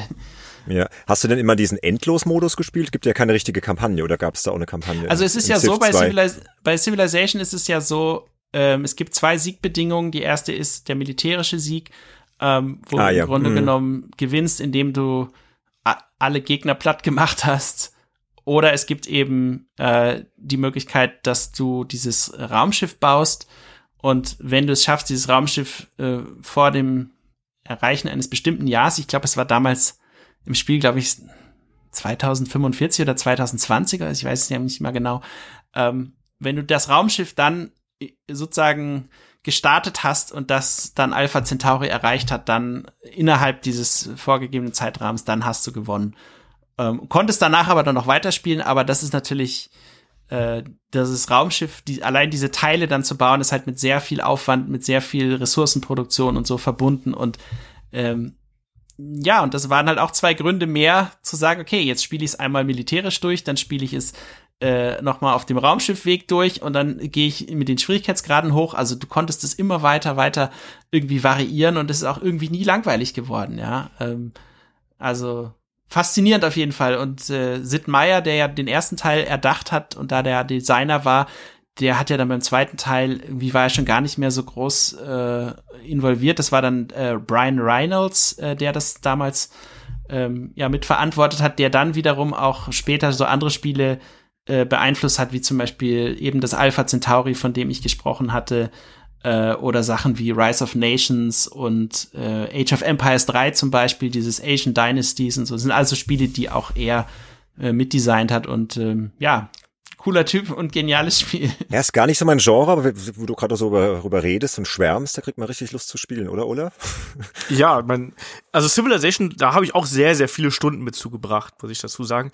Ich hatte ja auch vor einigen Jahren mal äh, das Glück gehabt, mit mal ein längeres Interview zu führen. Das war auch ganz witzig damals. Also ja, was ist dabei ähm, rausgekommen? Oder so, was ist dein Takeaway jetzt so nach vielen Jahren? Was gibt's da noch was, wo du dich so oder so, wie, wie du ihn so erlebt hast? Ich glaube, das war eines der nettesten und angenehmsten Interviews, die ich jemals äh, gemacht habe oder geführt habe. Also es war wirklich so, ähm, er hat doch damals so ein Weltraumspiel, mir fällt gerade der Name nicht ein, das ist jetzt voll improvisiert, weil ich nicht, weil ich, weil ich äh, nicht gewusst habe, dass ich das anspreche. Er hat doch damals so ein Weltraumspiel gemacht, ähm, ähm, so, so, äh, weiß gar nicht, ob es ein Mobile-Game gewesen ist, irgendwas mit Spaceships, ich weiß es gerade nicht mehr genau, wie das hieß. Ähm, aber der, mir wurde das, das Interview hat eben angeboten und die haben gesagt, so, pass auf, Olaf, ähm, uns ist klar, dich interessiert das Spiel eigentlich gar nicht, du willst nur mit Sid sprechen. Ähm, deswegen, wir machen jetzt hier quasi eine halbe Stunde Pflichtprogramm und danach habt ihr anderthalb Stunden Zeit zum Quatschen. Wow, das ist lang. Das ja, ist sehr und, lang. Ja, und das war halt eben richtig geil. Du konntest halt von über Gott und die Welt reden und egal, ob es jetzt aktuelle Sachen gewesen sind oder ähm, irgendwelche alten Geschichten, ähm, das war super cool und der war super offen und äh, und entspannt auch eben. Also wie gesagt, einer der angenehmsten Interviewpartner, die ich äh, jemals erlebt habe. Und äh, hast gemerkt, dass der der Mann weiß zum einen, wie es äh, wie es geht. Starships hieß das, nicht Spaceship, es hieß Starships. Äh, ja, damals. ich habe auch gerade nachgeschaut. 2015 erschien Globalstrategie. Mm, richtig. Genau, ja. aber das war halt eben auch nicht das, was man sich so erhofft hat irgendwo von einem Sid Meier Spiel und so. Ähm, ja, also ich, ich fand es einfach super. Also das ist einer von den Leuten, ähm, äh, die ich wirklich da verehre und auch für das, was sie, was sie machen. Und was, hast, ähm, was hat dich an Civilization damals fasziniert? Gab es irgendwas Spezielles, äh, wo du sagst, das war der Grund, warum du es dann so lange gespielt hast? Ähm, ich glaube, das ist generell dieser, dieser Faktor des, des äh, auch hier wieder, des Erschaffens und Eroberns, ne? Also dass du quasi siehst, wie deine eigene Zivilisation wächst und dass dann da eben auch dran eben äh, miterleben kann, wie du dich dann eben ausbaust bereits und wie du damit quasi die gesamte, ja, Weltgeschichte irgendwie so ein bisschen nach deinem Gusto irgendwie prägst. Ich glaube, das war das, was mhm, mich ja. am meisten da festgehalten hat. Ich habe auch viel Colonization gespielt, muss ich oh, dazu ja, sagen. Das habe ich also auch. Ja. Also Jungs, da mochte ich irgendwie diese Greifbarkeit dieser ganzen hm. Geschichte. Ich glaube, wenn ich das so höre, ihr seid eigentlich auch so Entdecker im Herzen, oder? Und Erforscher. Ja, um jetzt mal den Bogen zu World of Warcraft zu schlagen. Weil das war letztendlich auch für mich so der Faktor, warum ich dann irgendwie bei World of Warcraft nach meinem Wiedereinstieg 2008 dann auch so lange geblieben bin. Ne? Das ist nämlich, also ganz ehrlich, ähm, vielleicht solltet ihr besser die Finger von World of Warcraft lassen, weil das ist, ist nämlich so ein bisschen ähnlich, aber auf einem anderen Level. Klar, da bist du halt mit anderen Spielern unterwegs, aber du spielst ja auch viel allein und so, ne? Und wenn du dann halt anfängst zu leveln und fängst du auf Level 1 an und dann machst du die ersten Quests und dann bist du gar ruckzuck Level 2 und, und du, du lernst halt das Spiel immer besser kennen und wirst immer stärker und die, die Welt wird immer größer und du fühlst dich dann wie, wie, so ein, wie so ein Entdecker und so ein Eroberer und das ist so ein ganz wichtiger Faktor, glaube ich, äh, warum man dann so schnell da drin ist. Und das könnte euch, glaube ich, auch ja. gefallen. Ne, ähm, ja, aber ich glaube, dass äh, ich weiß nicht, ob es noch, noch mal dazu kommen wird. Nee. Ähm, nicht in diesem Leben, nicht in diesem Leben, vielleicht in einem anderen Leben. Ja, ja gut. Aber bei mir gab es noch andere Faktoren. Also ich wollte jetzt auch mal kurz die Geschichte erzählen, was mich da jetzt eigentlich so fasziniert hat, wie, warum ich denn nach dem Wiedereinstieg überhaupt hängen geblieben bin, weil ich wusste ja eigentlich, was mich erwartet, ne, so halt ein faszinierendes Online-Rollenspiel. Aber ich hatte halt, äh, als ich das 2005 zum Release angespielt habe, wirklich nur so ja an, an der Basis gekratzt. Also ich hatte das Spiel noch überhaupt nicht gecheckt, so im, in seinen ganzen Details. Und als ich dann wieder eingestiegen bin und dann irgendwann das maximale Level erreicht habe, dann, dann ging das Spiel ja eigentlich erst richtig los. Also wenn du dann das Höchstlevel erreichst, das war damals, ich glaube Level 80, ähm, dann bist du im Endgame drin. Ne? Und dann geht das Spiel eigentlich erst richtig los. Dann hast du aber auf dem Weg dahin schon so die ganzen Basisfähigkeiten deines Charakters gelernt. Meins, meiner war halt ein äh, Nachtelf-Druide, den habe ich vor allem als Tank gespielt, also als denjenigen, äh, der dann halt den Schaden der Gegner auf sich zieht im, im Gruppenspiel und die Gruppe beschützt. Ne? Also eine recht verantwortungsvolle Aufgabe. Und das fand ich irgendwie total cool. Und als ich dann in dieses Endgame angelangt bin, was ja auch das erste Endgame meines Online-Rollenspielers Daseins war, ähm, hat mich das halt unfassbar fasziniert. Und zwar auch so diese, dieser Perfektionsdrang, den auch Sönke eben so ein bisschen beschrieben hat in, in Civilization, ne? Dass du halt dann anfängst, okay, jetzt bist du Höchstlevel, jetzt geht's weiter. Jetzt gibt's halt irgendwie äh, die besten Items in Dungeon A oder in Dungeon B. Da musst du halt dann reingehen. Da musst du dann aber reingehen mit anderen Spielern, weil alleine schaffst du ja die, die Bosse nicht. Ne? Dann suchst du dir halt eine Gruppe und so weiter. Und dann kommst du irgendwann in so eine Spirale, dass du halt immer besser werden willst und immer besser und immer besser. Und es, es hört halt in, in WoW eigentlich nicht auf. Und dann kommst du irgendwann an den Punkt, dass du halt alleine nicht mehr weiterkommst, suchst du also Mitspieler. Ne? Dann gehst du halt in diese, in diese Fünfer-Dungeons und äh, kannst dich dann da halt ausstatten mit Ausrüstung und, und äh, wirst halt immer mächtiger. Aber auch das reicht irgendwann nicht. Dann musst du halt irgendwann in die Raid-Instanzen gehen. Das sind dann diese Schlachtzüge für zehn Spieler, damals auch 25 Spieler noch. Ich glaube, heute gibt's noch 20 Spieler maximal. Ganz früher gab's sogar 40 Mann Schlachtzüge im klassischen WoW. Und dann bist du halt irgendwann voll da drin. Und das hat mich halt, diese Itemspirale hat mich halt völlig gefangen genommen. Ne? Ich habe dann halt irgendwann angefangen, mir Magazine zu kaufen, auf Webseiten nachzuschauen, in welchem Dungeon, in welchem Raid, bei welchem Boss droppt jetzt äh, Item XY und was kann ich für meinen Druiden noch gebrauchen und hier und da. Und dann gibt's noch Fraktionen, die dann irgendwie äh, Items anbieten. Dann musst du aber erst einen bestimmten Ruf bei denen äh, erreichen. Dann musst du wieder so tägliche Quests absolvieren. Du bist halt völligst beschäftigt. Du kannst das Spiel wirklich 24 Stunden am Tag spielen, wenn du willst, um voranzukommen. Es bietet dir halt immer Möglichkeiten, weiterzukommen. Und du lernst es halt immer in, in seinen ganzen kleinen Details immer besser kennen und checkst halt dann irgendwann genau, was abgeht, warum du welche Fähigkeit benutzt bei dem Boss und wie du das kontern kannst. Also je mehr Zeit du investierst, desto mehr kapierst du es halt aber auch. Ne? Und äh, irgendwann kommst du halt in diesen, in diesen äh, Bereich, wo du dann heroischen Schwierigkeitsgrad spielst. Das, also es war damals so der höchste Schwierigkeitsgrad. Mittlerweile gibt es, glaube ich, in WoW auch schon wieder einen dritten Schwierigkeitsgrad, den mythischen. Äh, damals gab es halt den heroischen als höchsten. Und dann habe ich halt angefangen, heroisch zu raiden. Und das war dann schon ja, so ein bisschen E-Sport kann man, kann man sagen. Schon ein relativ hohes Niveau, richtig schwierige Bosse. Wenn dann einer in der Gruppe einen Fehler gemacht hat, von den 25 war dann teilweise der ganze Raid für den Arsch, also der, der, der Kampf für den Arsch. Dann war halt dann Schluss. Hast du vielleicht fünf Minuten am, am Stück da gekämpft mit einer Gruppe. Einer macht einen blöden Fehler und dann sind halt alle gewiped und das war's, ja. Und das hat mich äh, extrem gefesselt und ähm, so dieser kompetitive Charakter halt, ne? Und, und ich bin halt so ein Typ, der dann relativ schnell Ehrgeiz entwickelt hab dann halt gesagt, okay, äh, mir reicht's jetzt nicht mehr mit irgendwelchen Leuten da reinzugehen, die man sich halt dann irgendwie über den öffentlichen Chat gesucht hat oder so, sondern ich habe dann gleich mal meine eigene Gilde gegründet. Und da ich ja als Familienvater, Selbstständiger, äh, nicht so die Zeit hatte, jetzt zu den normalen Zeiten zu raiden, weil die meisten Gilden, die raiden dann so von 19 bis 22 Uhr. Ich musste mich ja noch ein bisschen um meine Familie kümmern, meine Frau wollte mich auch noch sehen. Habe ich mir gedacht, hey, machst du eine Nachtraid-Gilde, ne?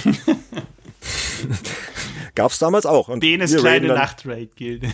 Ja, von, von wegen. Die war, die war gar nicht, gar nicht so klein. Ja. Ähm, äh, ja, dann haben wir dann halt von 22 bis 2 Uhr geradet und das ging dann bis viermal die Woche. Und immer auf dem. Hast du dir einen Namen? Hast du da der Gilde einen Namen gegeben? Nocturne hieß die. Oh. Ja. Und immer, habt ihr denn wirklich Punkt 2 dann Schluss gemacht oder ging es dann immer deutlich drüber hinaus? Ja, das, das Problem ist, wenn du halt anfängst, auf so, einem, auf so einem hohen Niveau zu raiden, dann ist das Ganze ein richtiger Betrieb. Dann hast, dann bist du nicht alleine. Also ich war dann der Gildenleiter die Gilde war dann irgendwann gewachsen auf 200 Mitglieder, teilweise auch mehr. Dann hast du diesen Raid-Kader, der bestand dann halt ähm, aus 35 Spielern, die dann alle zeitgleich online waren und im Teamspeak waren. Und du hast dann halt immer 25 eingesetzt, ne? wie so eine Fußballmannschaft. Ja? Oder und du hast dann halt je nach zusammen. Boss ja, du hast dann halt je nach Boss musstest du dann halt, was weiß ich, einen Heiler mehr mitnehmen oder einen Heiler weniger oder du brauchtest vielleicht einen, äh, einen dritten Tank, weil der Boss halt so unglaublich fest zugeschlagen hat. Also du musstest da halt strategisch extrem planen und immer abwägen und so. Ähm, ja, und das hat mir halt unfassbar viel Spaß gemacht, ja. Und ich, ich kam dann halt irgendwann aber an den Punkt, dass ich das allein nicht mehr geschafft habe. Also holst du dir dann Offiziere in die Gilde. Ja, das hat sich halt dann so, so genannt. Also klingt jetzt irgendwie so lächerlich, das heißt Offiziere, aber das waren halt dann die, die dir geholfen haben. Du hast dann stellvertretend Gildenleiter, hast eine richtige Hierarchie aufgebaut im Spiel. Und mit denen hast du dann nach dem Raid natürlich im Teamspeak noch gesessen und hast dann den Abend analysiert, hast analysiert, woran ist der, der Kampf gescheitert, wieso haben wir den Boss nicht geschafft und äh, das ging dann teilweise bis morgens vier, halb fünf, ja, und ich musste dann halt um sieben raus, weil halt irgendwie der Sohn in die, in die Kita musste, ja. Also das war schon äh, eine richtig krasse Zeit und mich hat aber halt extrem gefesselt, dass wir halt immer besser wurden. Wir waren dann irgendwann mh, somit die beste Gilde auf dem Server und das als Nachtrate-Gilde. Während die anderen äh, Progress-Gilden dann halt ganz normal immer bis 10 Uhr geratet haben, vier, fünfmal die Woche, hatten wir es ja wesentlich schwieriger, auch Leute zu finden, weil wer ratet bitte schön nachts um eins. Ja? Also musstest du dann halt irgendwie äh, in irgendwelche WoW-Foren gehen, ins Offizielle oder von, von Buffed oder so und hast dann halt äh, Anzeigen äh, aufgegeben, hast dann Leute gesucht und hast dann halt äh, dir deinen Raid-Kader zusammengestellt und ja. Und das hat mir halt auch wahnsinnig viel Spaß gemacht, das Organisieren, die, die, die ganzen Raids zu planen. Ich habe dann irgendwann auch eine Webseite ähm, äh, eröffnet, also jetzt nicht programmiert, irgend so ein Template genommen und halt eine Webseite gebastelt. Ähm, ja, war da halt voll drin. Es war wie, es war wie ein zweiter Job irgendwann. Und das hat mich. Was hat deine Frau zum Frühstück gesagt? Ähm, die hat mich da meistens in Ruhe gelassen, sage ich, dass ich da nicht anerkannter Morgenmuffel bin, äh, jetzt auch unabhängig von World of Warcraft, äh, äh. hat sie mich da eigentlich meistens in Ruhe gelassen. Ja. Mhm. Aber der Schlafmangel, der schlägt sich ja dann schon durch, ne? Mit Kids und so, dann nach ein paar Tagen, wenn du dann immer nur so kurz schläfst, dann. Ja, und der Job doch auch, oder? Ja, das wäre jetzt der nächste Punkt. Äh, da fangen wir gleich wieder über Olaf an. Ähm, ich wollte jetzt kurz noch einfach diese Faszination erklären. Ich weiß nicht, ob das jetzt schon so richtig rübergekommen ist. Also ich bin halt vom Typ einer, wenn er was macht, macht er es halt richtig. Ja, das war bei mir schon immer so. Und das ist halt Fluch und Segen, kannst du auch meine Frau fragen.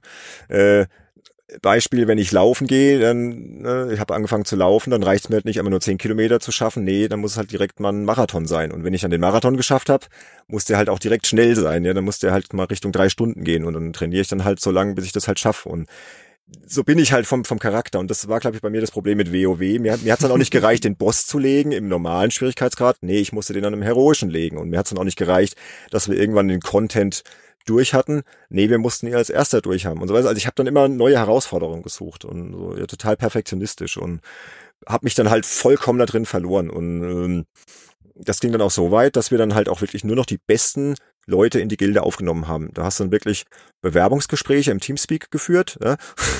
und hast dann die Leute, ähm, die sich bei dir auf der Webseite oder im Forum oder, oder in-game halt irgendwie äh, dich angeschrieben haben, weil wir waren irgendwann relativ bekannt auf dem Server. Irgendwann wurdest du halt angeschrieben, oh, wir würden gerne mitmachen bei dir. Und dann haben wir halt, meine Offiziere und ich, halt ein Bewerbungsgespräch mit denen geführt. Meine Offiziere und ich, das klingt sehr schön. Ja, also ich weiß nicht, ob ihr euch das jetzt vorstellen könnt, aber so war das halt, ja. Meine halt Armee und ich. Naja, genau. so ist es ja dann da mit diesen Kämpfen dann letztendlich. Ja, weil halt jeder ja eine spezielle Rolle hat, ne? Gibt ja dann den Dam ja, Damage-Dealer, der dann halt Schaden macht. Aber du musst dann halt aber auf diesem Niveau, da geht's dann halt wirklich darum, dass jeder seine Klasse bestmöglich, bestmöglich beherrscht. Und dann hast du halt noch ein Dual-Spec, sprich, du hast noch, ein, bist jetzt nicht nur Tank, sondern du kannst dann vielleicht auch trotzdem noch Damage-Dealer sein und kannst dann auf Knopfdruck deine äh, Talente wechseln und musst dann diese Rolle aber genauso gut ausfüllen können, weil du musst halt in so einem, in so einem High-End-Raid so flexibel sein, dass du jederzeit die Rolle wechseln kannst, wenn der Raid-Lead dir das sagt. Ja, und ich war ja der Raid-Lead, also habe ich vorausgesetzt, dass die Leute das konnten. Und dann hast du dann halt ein Bewerbungsgespräch geführt und dann, was weiß ich, wir waren ja viermal die Woche raiden und wir haben vorausgesetzt, dass du bei uns mindestens drei von vier Raids mitgemacht hast. Ja? Sonst hattest du keine Chance, in den Raid-Kader zu kommen. Und dann hat dann einer gesagt, oh, ich kann nur zweimal die Woche und mir, tschüss, kannst wieder gehen. Ja. oder, oder du hast ja halt an dem sein, sein Gear angeschaut, ne? Dann kannst du dir dann anschauen, was der so für Klamotten hat, was der so bisher erreicht hat.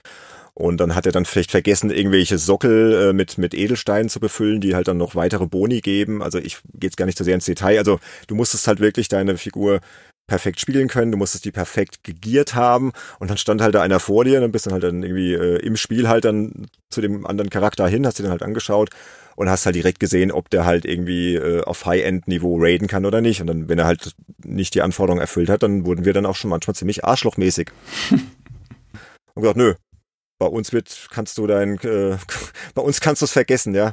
Versuchst doch mal ein Level drunter. Also man wurde dann schon ziemlich arrogant, weil wir halt auch so gut waren und wir haben es dann auch teilweise geschafft, als erste Gilde auf dem Server dann einen bestimmten Boss im heroischen Schwierigkeitsgrad zu töten, was dann aber alle auf dem Server erfahren haben, weil dann wurde dann so von Blizzard halt äh, eine Nachricht eingeblendet, was ich Gilde Nocturne hat den Boss XY getötet, ja, und dann alle so, oh, und dann hast du halt dann im Spiel dann Nachrichten bekommen, oh Glückwunsch, ihr seid ja die Besten und, ne, und also ich habe da keine Ahnung, also ich bin da völlig drin aufgegangen in diesem kompetitiven. Also das war bei mir wohl so mit der Hauptgrund. Aber dann halt auch dieses äh, Soziale, was ihr jetzt bei, bei Civilization Anstoß ja nicht so habt oder gehabt habt, äh, dass du ja auch ständig mit den gleichen Leuten unterwegs warst. Du warst ja, ja, das spielt, glaube ich, eine sehr, sehr wichtige Rolle.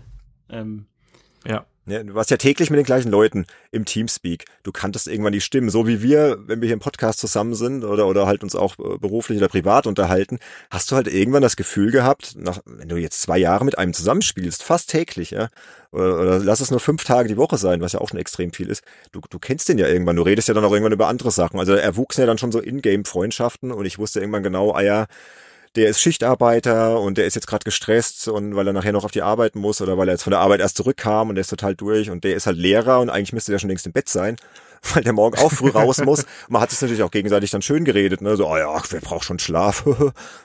die zwei Stunden, die so, reichen ah, noch. Ja. Olaf. Benedikt, hast du jemals jemanden äh, getroffen persönlich aus den von, von den Leuten, die du da, die du da, mit denen du da gespielt hast?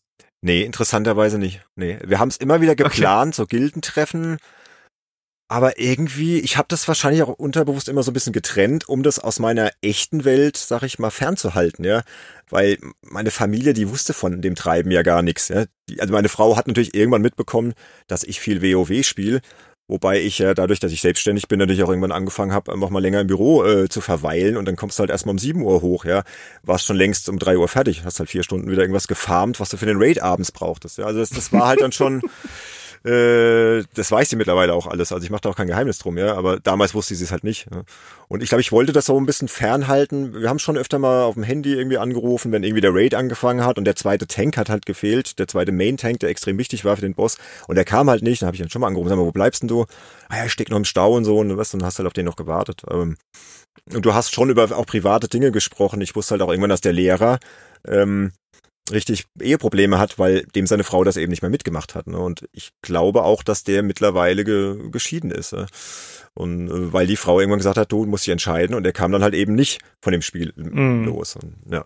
Also wie gesagt, um nochmal zusammenzufassen, bei mir war das das ja so eine Mischung aus diesem kompetitiven, diesem Ehrgeiz, so die beste Gilde zu sein, auch die Spielmechanik an sich, dass du halt in diese, diese Itemspirale kommst, dass du halt immer besser werden kannst in dem Spiel, dass du die Mechanik irgendwann durchblickst und du halt merkst, man, du bist besser und du checkst das halt alles. Das Organisieren der Gilde, eines Raids, eines Raid-Kaders, so das Ganze drumherum und die soziale Komponente. Also das waren bei mir so die ganzen ja, Faktoren, die mich so ähm, fasziniert aber, haben. Aber kam auch der Punkt, wo du dich selber mal gefragt hast, so hey, ähm, ist das, ist das weiterhin noch okay, was du hier machst, oder ist es eigentlich ja, ja, ja aus dem Punkt, Ruder gelaufen schon? Der Punkt, der kam halt, aber es ist ja so, wenn du dann, machen wir uns nichts vor. Also ich war jetzt im Gegensatz zu euch wahrscheinlich süchtig. Wie gesagt, diese, diese, diese Gaming Disorder, von der wir am Anfang gesprochen haben, ich weiß nicht, wie die Weltgesundheitsorganisation das genau klassifiziert, ab welchem Punkt man dann von einer Computerspielsucht spricht. Ja. Aber ich habe ja schon sehr viele Sachen ähm, verdrängt. Ich habe dann Freunde vernachlässigt. Ich habe keinen Sport mehr gemacht. Meine Musik, die mir vorher mit der Band so unglaublich wichtig war, die ich ja quasi mit dem gleichen Elan betrieben habe wie dann WoW später, die war zwei, drei Jahre abgeschrieben. Ich habe dann vielleicht mal ab und zu die Gitarre in die Hand genommen, ein Liedchen getrellert, aber das war dann im Vergleich zu dem vorher ein Witz. Ja. Also und das wusste ich natürlich irgendwie schon, aber wenn man halt süchtig ist, verdrängt man halt. Ja. Also du, du, du, du machst dir dann einfach was vor und denkst dann halt, ja, aber die Gilde braucht mich ja und wenn ich es nicht mache, dann macht's ja keiner und wir sind jetzt an einem Level, an so einem Punkt, ja, fängst dann auch an zu fantasieren. Vielleicht könnte man dann ja irgendwann auch mal einen Sponsor finden. Es gibt ja dann diese richtig guten äh, Gilden, die dann um die die World First Kills äh, ähm, kämpfen ist ja auch aktuell im aktuellen WoW noch so, ne, dass die dann auch live streamen, die werden ja mittlerweile gesponsert von Nvidia und was die da alles kriegen, ja. Äh, dann fingen wir natürlich auch schon mal an, so ein bisschen rumzufantasieren, wobei bei, wir waren von diesem Niveau noch meilenweit entfernt. Wir waren schon sehr gut, aber die haben ja dann wirklich äh, sieben Tage die Woche, 24 Stunden am Tag geradet, so diese, diese Supergilden. Ne? Ähm, ja, aber trotzdem, ich habe mir dann klar was vorgemacht, habe das dann verdrängt und ähm, war halt eine schöne Alltagsflucht. Und wie gesagt, der Grund, warum ich überhaupt da so eingetaucht bin, war ja der, dass wir damals umziehen mussten. Es gab viel Stress. Äh, ich wurde halt Patchwork-Papa. Das war da nicht so ganz drauf vorbereitet. Ne? Zwei vorpubertierende Kinder. Ja, das ist schon, schon eine heftige Zeit gewesen. Und dann kam halt dieses Spiel anscheinend, ja, genau im richtigen Moment. Also in Anführungsstrichen im richtigen Moment. Plus der Freund, der mich dann halt da noch reingezogen hat. Ja.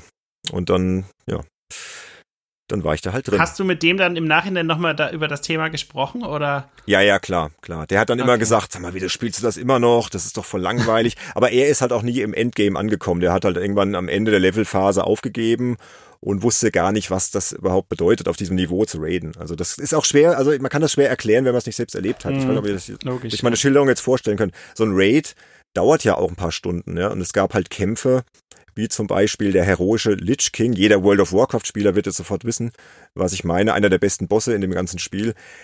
Der war halt, das war wie so eine Choreografie. Du bist da mit einem Raid rein auf heroisch und keiner durfte auch nur einen Fehler machen. Jeder musste genau wissen, was er in, in dem Moment machen muss, um die Fähigkeit des Bosses zu kontern. Ja, da gibt's dann halt irgendwie Egal, ich spare mir jetzt die Details. Also, schaut euch doch mal den Lich King heroisch an. Ich glaube, ich kann es ja mal in die Show Notes verlinken. Ich werde mal irgendeinen so First Kill von irgendeiner Pro-Gilde verlinken.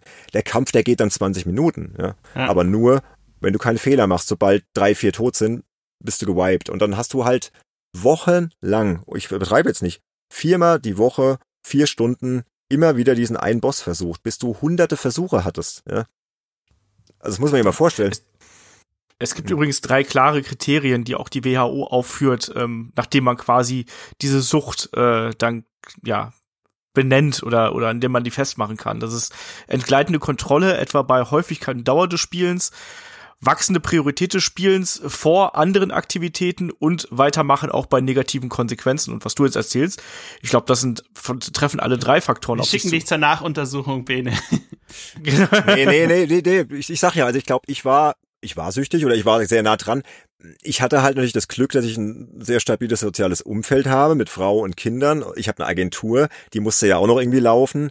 Ich habe dann halt das irgendwie trotzdem geschafft, fragt mich, ich weiß es im Nachhinein auch nicht wie, trotz des wenigen Schlafs, äh, aber irgendwann kam ich an den Punkt. Aber ja, das wäre jetzt die nächste Frage eigentlich gewesen. Äh, deswegen jetzt möchte ich wieder zum Olaf zurückkehren, damit ich nicht die ganze Zeit rede. ähm, damals, als du dann deine, deine exzessive Anstoßphasen hat das, hatte das denn irgendwelche negativen Auswirkungen? Also auch so auf dein Leben, dass du dann, dann irgendwie, äh, ja, andere Sachen vernachlässigt hast oder, ja. Nee, muss ich ganz ehrlich sagen, ich war, ich war bei, ich bin bei so Dingen nicht der, äh, der dazu neigt, das so ins Extreme auszuleben, sondern ich habe ganz oft diesen Punkt, auch wenn ich andere Spiele spiele, da will ich irgendwas erreichen und während du dann sagst hier, jetzt will ich aber noch mal höher oder sonst irgendwas, da habe ich dann eher gesagt, ja gut, das ist ja eigentlich schon mal ganz okay und dann ab, ab dem Punkt dann dann lasse ich es eher ein bisschen ruhiger angehen. Deswegen habe ich diese Stufe nie erreicht. Ich hatte es beispielsweise auch, wir wollen ja gleich noch über andere Spiele sprechen, bei einem Pro Evolution Soccer, was ich auch wirklich eine ganze Zeit lang sehr viel gespielt habe und auch intensiv gespielt habe und ähm, ja auch Pokale gewonnen habe und an an welchen Meisterschaften teilgenommen habe und solche Sachen. Aber ab irgendeinem gewissen Punkt kickt mich das dann nicht mehr und dann höre ich auf oder spiele irgendwas anderes. Und so war es eben bei Anstoß und bei vielen anderen Spielen eben auch. Das ist ab einem gewissen Punkt. Langweilt mich das. Dafür bin ich im Gegensatz zu dir halt vielleicht auch ein bisschen zu ein unruhiger Geist. Äh, ich spring gerne von A nach B und lasse auch gerne mal Sachen ähm, einfach zurück, um mit was anderem anzufangen. Ähm, und deswegen hat mich das nie so in die Sucht getrieben, wie das jetzt bei dir der Fall gewesen wäre. Mhm. Ja, ich glaube, Sönke ist vom Typ eher so dafür prädestiniert. Habe ich jetzt so den Eindruck, oder Sönke? Ja, Hast also, du das vielleicht auch. Ich, also man muss noch dazu sagen, das habe ich vorhin vergessen zu erwähnen, ähm, dass äh, da gibt's schon ein bisschen Parallelen zu dir, weil wir sind damals von äh, Worms, wo ich äh, gewohnt habe, nach äh, Südamerika umgezogen. Das war natürlich ein äh, also in dem Fall nach Santiago de Chile, das war natürlich eine krasse Veränderung in jeder Hinsicht. Ich meine, die plötzlich mm. sprechen die Leute nicht mehr deine Sprache. Ähm, oder zu, ich war in einer deutschen Schule, da haben sie natürlich auch Deutsch gesprochen, logisch, aber ähm, es war halt einfach auch eine persönliche Veränderung. Es war sehr viel Gutes dabei, aber eben auch äh, kanntest halt noch nicht so viele Leute und wenn du dann halt so ein Spiel hast, wo du merkst, dass du da immer besser wirst und dich gut orientieren kannst und äh, das auch noch Spaß macht und das eh also mit deinem Hobby, was du ja sowieso seit vielen Jahren gerne machst, zusammenhängt, dann ähm, kommt natürlich eins zum anderen. Und äh, bei mir war es zum Beispiel so, ja, ich hatte dann schon manchmal das Gefühl, so, ja, okay, ähm, da gab's dann äh, immer wieder irgendwelche Partys äh, von der Klasse und da haben dann irgendwie ganz viele da über die Party am nächsten Tag in der Schule gesprochen. Ich konnte eigentlich mitreden, weil ich gar nicht da war, ja ähm, und halt Ziff gespielt habe oder äh, ja vor, vorrangig dann Ziff, aber natürlich auch andere Sachen. aber es war nie, also es hat nie so diesen Punkt erreicht, äh, den du skizziert hast, schon äh, auch, dass es dann sozusagen äh, irgendwie, ich war ja damals eben noch äh, in der Zeit, wo ich, ähm, ja, es war glaube ich elfte Klasse oder sowas und ähm, ja, wenn dann halt, wenn man die Hausaufgaben oder was erledigt hat äh, und sich für den nächsten Tag da vorbereitet hat, dann hatte man ja danach nichts anderes mehr zu tun und konnte entsprechend da Zeit reinstecken und man war ja auch noch nicht verheiratet oder sowas. Also das sind alles Faktoren, die reinspielen. Was ich mich noch tatsächlich erinnern kann, ist, ist so, ähm, weil in so einem äh, relativ äh, ein schönes Haus, aber ein relativ altes Haus so von der Bauweise her, ähm, was viele Erdbeben in Chile überlebt hat, aber es war halt, äh, hat halt immer wieder so windige Ritzen gehabt und so weiter. Es war halt immer wieder kalt. Man musste dort auch äh, mit so einem Holzofen heizen und der war halt im Nachbarraum und ich weiß halt noch, dass man beim Spielen dann tatsächlich immer so die, die rechte Hand dann irgendwann richtig so extrem kalt war irgendwie. Ne? Das, also kann ich mich irgendwie noch relativ gut erinnern irgendwie so. Und ich habe trotzdem weitergespielt, obwohl ich wusste, dass die Maushand, ne? Genau. Und das, ja, ich wusste, das kenne ich. Ich wusste oh in dem Moment, das ist äh, ist nicht okay, also es ist jetzt eigentlich nicht mehr okay. Es äh, und du musst ja nur ins Nachbarzimmer gehen und da gab's halt, das, es nennt sich halt Bosca dort. Das ist halt so ein ganz äh, toll konstruierter Ofen, wo du halt eben Holzscheite reintust, eine super Wärme generiert er, stellt sich davor, bist sofort aufgewärmt, aber statt dann da mal rüber zu gehen, und es war ja auch keine Gilde oder irgendwas, die, die auf mich gewartet haben oder, oder irgendwie so, hey, du, wir müssen jetzt hier weiterspielen, nee, aber ich habe das dann trotzdem nicht gemacht, ähm, weil ich irgendwie so in diesem Spiel drin war, ja, und statt halt äh, irgendwie dahin zu gehen oder irgendwie noch was Wärmeres anzuziehen und sowas. Nee, und man hat dann echt weitergespielt. Und ich habe mal, äh, es gibt ja immer wieder die Berichte von Leuten, die dann auch beim Spielen irgendwie vergessen zu trinken oder zu essen. Ich habe immer eine Zeit lang gedacht, so, okay, das kann doch irgendwie gar nicht sein, aber ich kann es mir mittlerweile schon gut vorstellen, dass man dann so da drin versinkt, dass, dass das einfach nebensächlich wird, ja.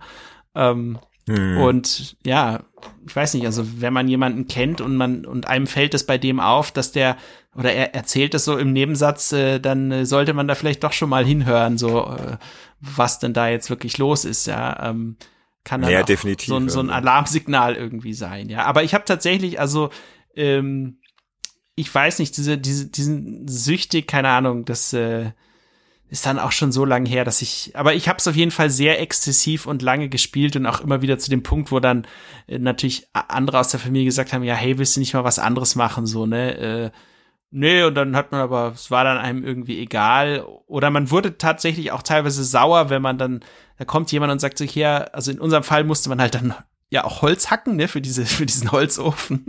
Und wir hatten halt ähm, so eine Art Scheune, da war halt so eine riesige ähm, große Holzstücke, die aber viel zu groß waren, um sie einfach in diesen Holzofen zu tun. Die musstest du halt dann immer klein schlagen. Und äh, ich erinnere mich noch, wenn dann jemand gesagt, ja, das, wir brauchen neues Holz oder so, dann habe ich gesagt, nee, ich, ich habe jetzt, ich will das jetzt, nee, kann ich jetzt nicht, geht, passt irgendwie gerade nicht, ja.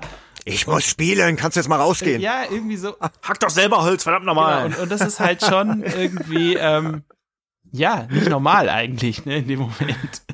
Und ähm, ja, also es war auf jeden Fall äh, eine sehr interessante Zeit, aber gut, das hat jetzt dann mit Ziff nichts mehr zu tun, aber tatsächlich habe ich äh, einen, einen, guten Kumpel dann aus der Schule, der sich auch sehr für, für Games und so interessiert hat und äh, wir sind dann später zusammen irgendwie auf diese, diese ganzen Multiplayer-Themen, so Doom vor allem und Duke Nukem und sowas gekommen und ähm, haben dann irgendwie auch angefangen, selber da Level zu bauen und solche Geschichten. Und dann kam so der Punkt, wo das dann irgendwie, Ziff war dann irgendwie gar nicht mehr so interessant. Und dann haben wir uns tatsächlich ja. sogar damals von der Schule äh, in so einem Kunstprojekt äh, haben wir dann die Schule in dem Doom-Editor nachgebaut ähm, und äh, in einer Virtual Reality-Brille den Leuten gezeigt. Also völlig verrückt. Das witzig, dass du sowas auch gemacht hast. Verdammt kreativ. Also wir hatten das auch bei der Projektwoche, da haben wir ein, Netzwerk aufgebaut, haben notdürftig hinterher den, den Lehrern gezeigt, so als, als äh, Demonstrationsobjekt. Hier, wenn man an diesem Rechner das und das eingibt, dann kann man das an dem anderen Rechner steuern. Aber wir haben eigentlich die ganze Woche Counter-Strike gespielt. Naja, und, und es gab halt, in der Schule gab es ähm, eine, äh, eine relativ große Halle, wo immer wieder von irgendwelchen Kunststunden wurden halt da Bilder ausgestellt und so. Und wir hatten dann mit unserem Kunstlehrer mal für zwei Wochen diese Halle für unser Projekt. Und im Grunde ähm, wurde dann ein Labyrinth, ein lebensgroßes Labyrinth mit über zwei Meter zwanzig hohen Wänden in dieser Halle aufs Pappkarton aufgebaut. Und das haben wir dann auch äh, in Doom nachgebaut. Und die Leute, die keine Lust hatten, da reinzugehen, die oder zusätzlich Lust hatten, das auf andere Weise zu erleben, die konnten das dann eben äh, ich glaube, es war, also entweder in Doom oder in Duke Nukem, eins von den beiden, äh, konnten sie es dann mit dieser Forte FX äh, VR-Brille, die es ja damals schon gab, die ja bei weitem nicht so gut ist wie, wie das, mhm. aber da konnten die es dann nacherleben.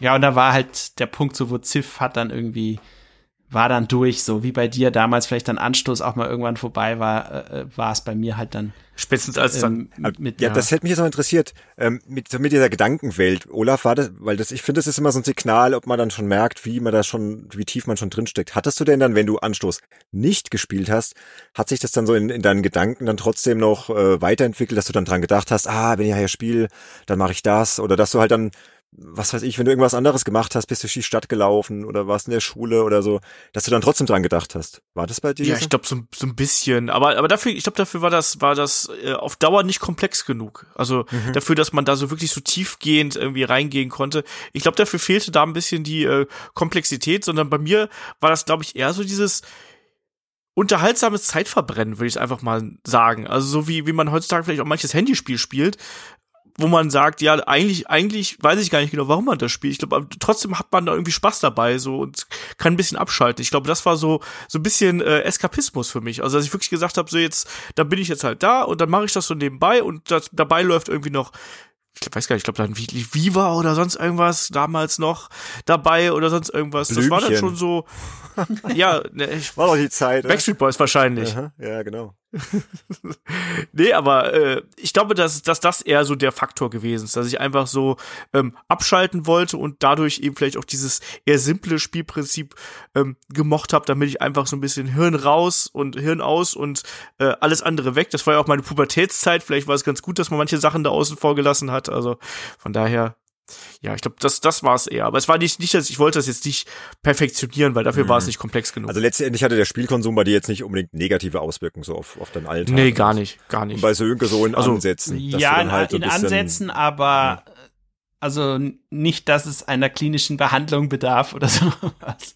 Mhm. Ähm, ja. So wie heute auch, ne? Ja. Genau. Auch, auch, auch nicht so, dass es, äh, also es kommt ja dann, wie du selber sagst, oder von diesem Raid-Kollegen oder wie auch immer, wo dann eben wo du merkst, dass du durch dein Verhalten andere Leute auch mit reinziehst in Probleme, die sie sonst überhaupt nicht hätten, weil du einfach nicht, oh ja. nicht oh, da fällt mir noch eine Geschichte ein, ja, ja. Weil hm, du nicht selber nicht ein. anwesend bist, um bestimmte Dinge zu tun, speziell wenn dann Kinder da sind und zu sagen, hey, okay, die müssen jetzt halt zu dem Kurs gebracht werden, hm. von der hm. Schule abgeholt werden oder was auch immer.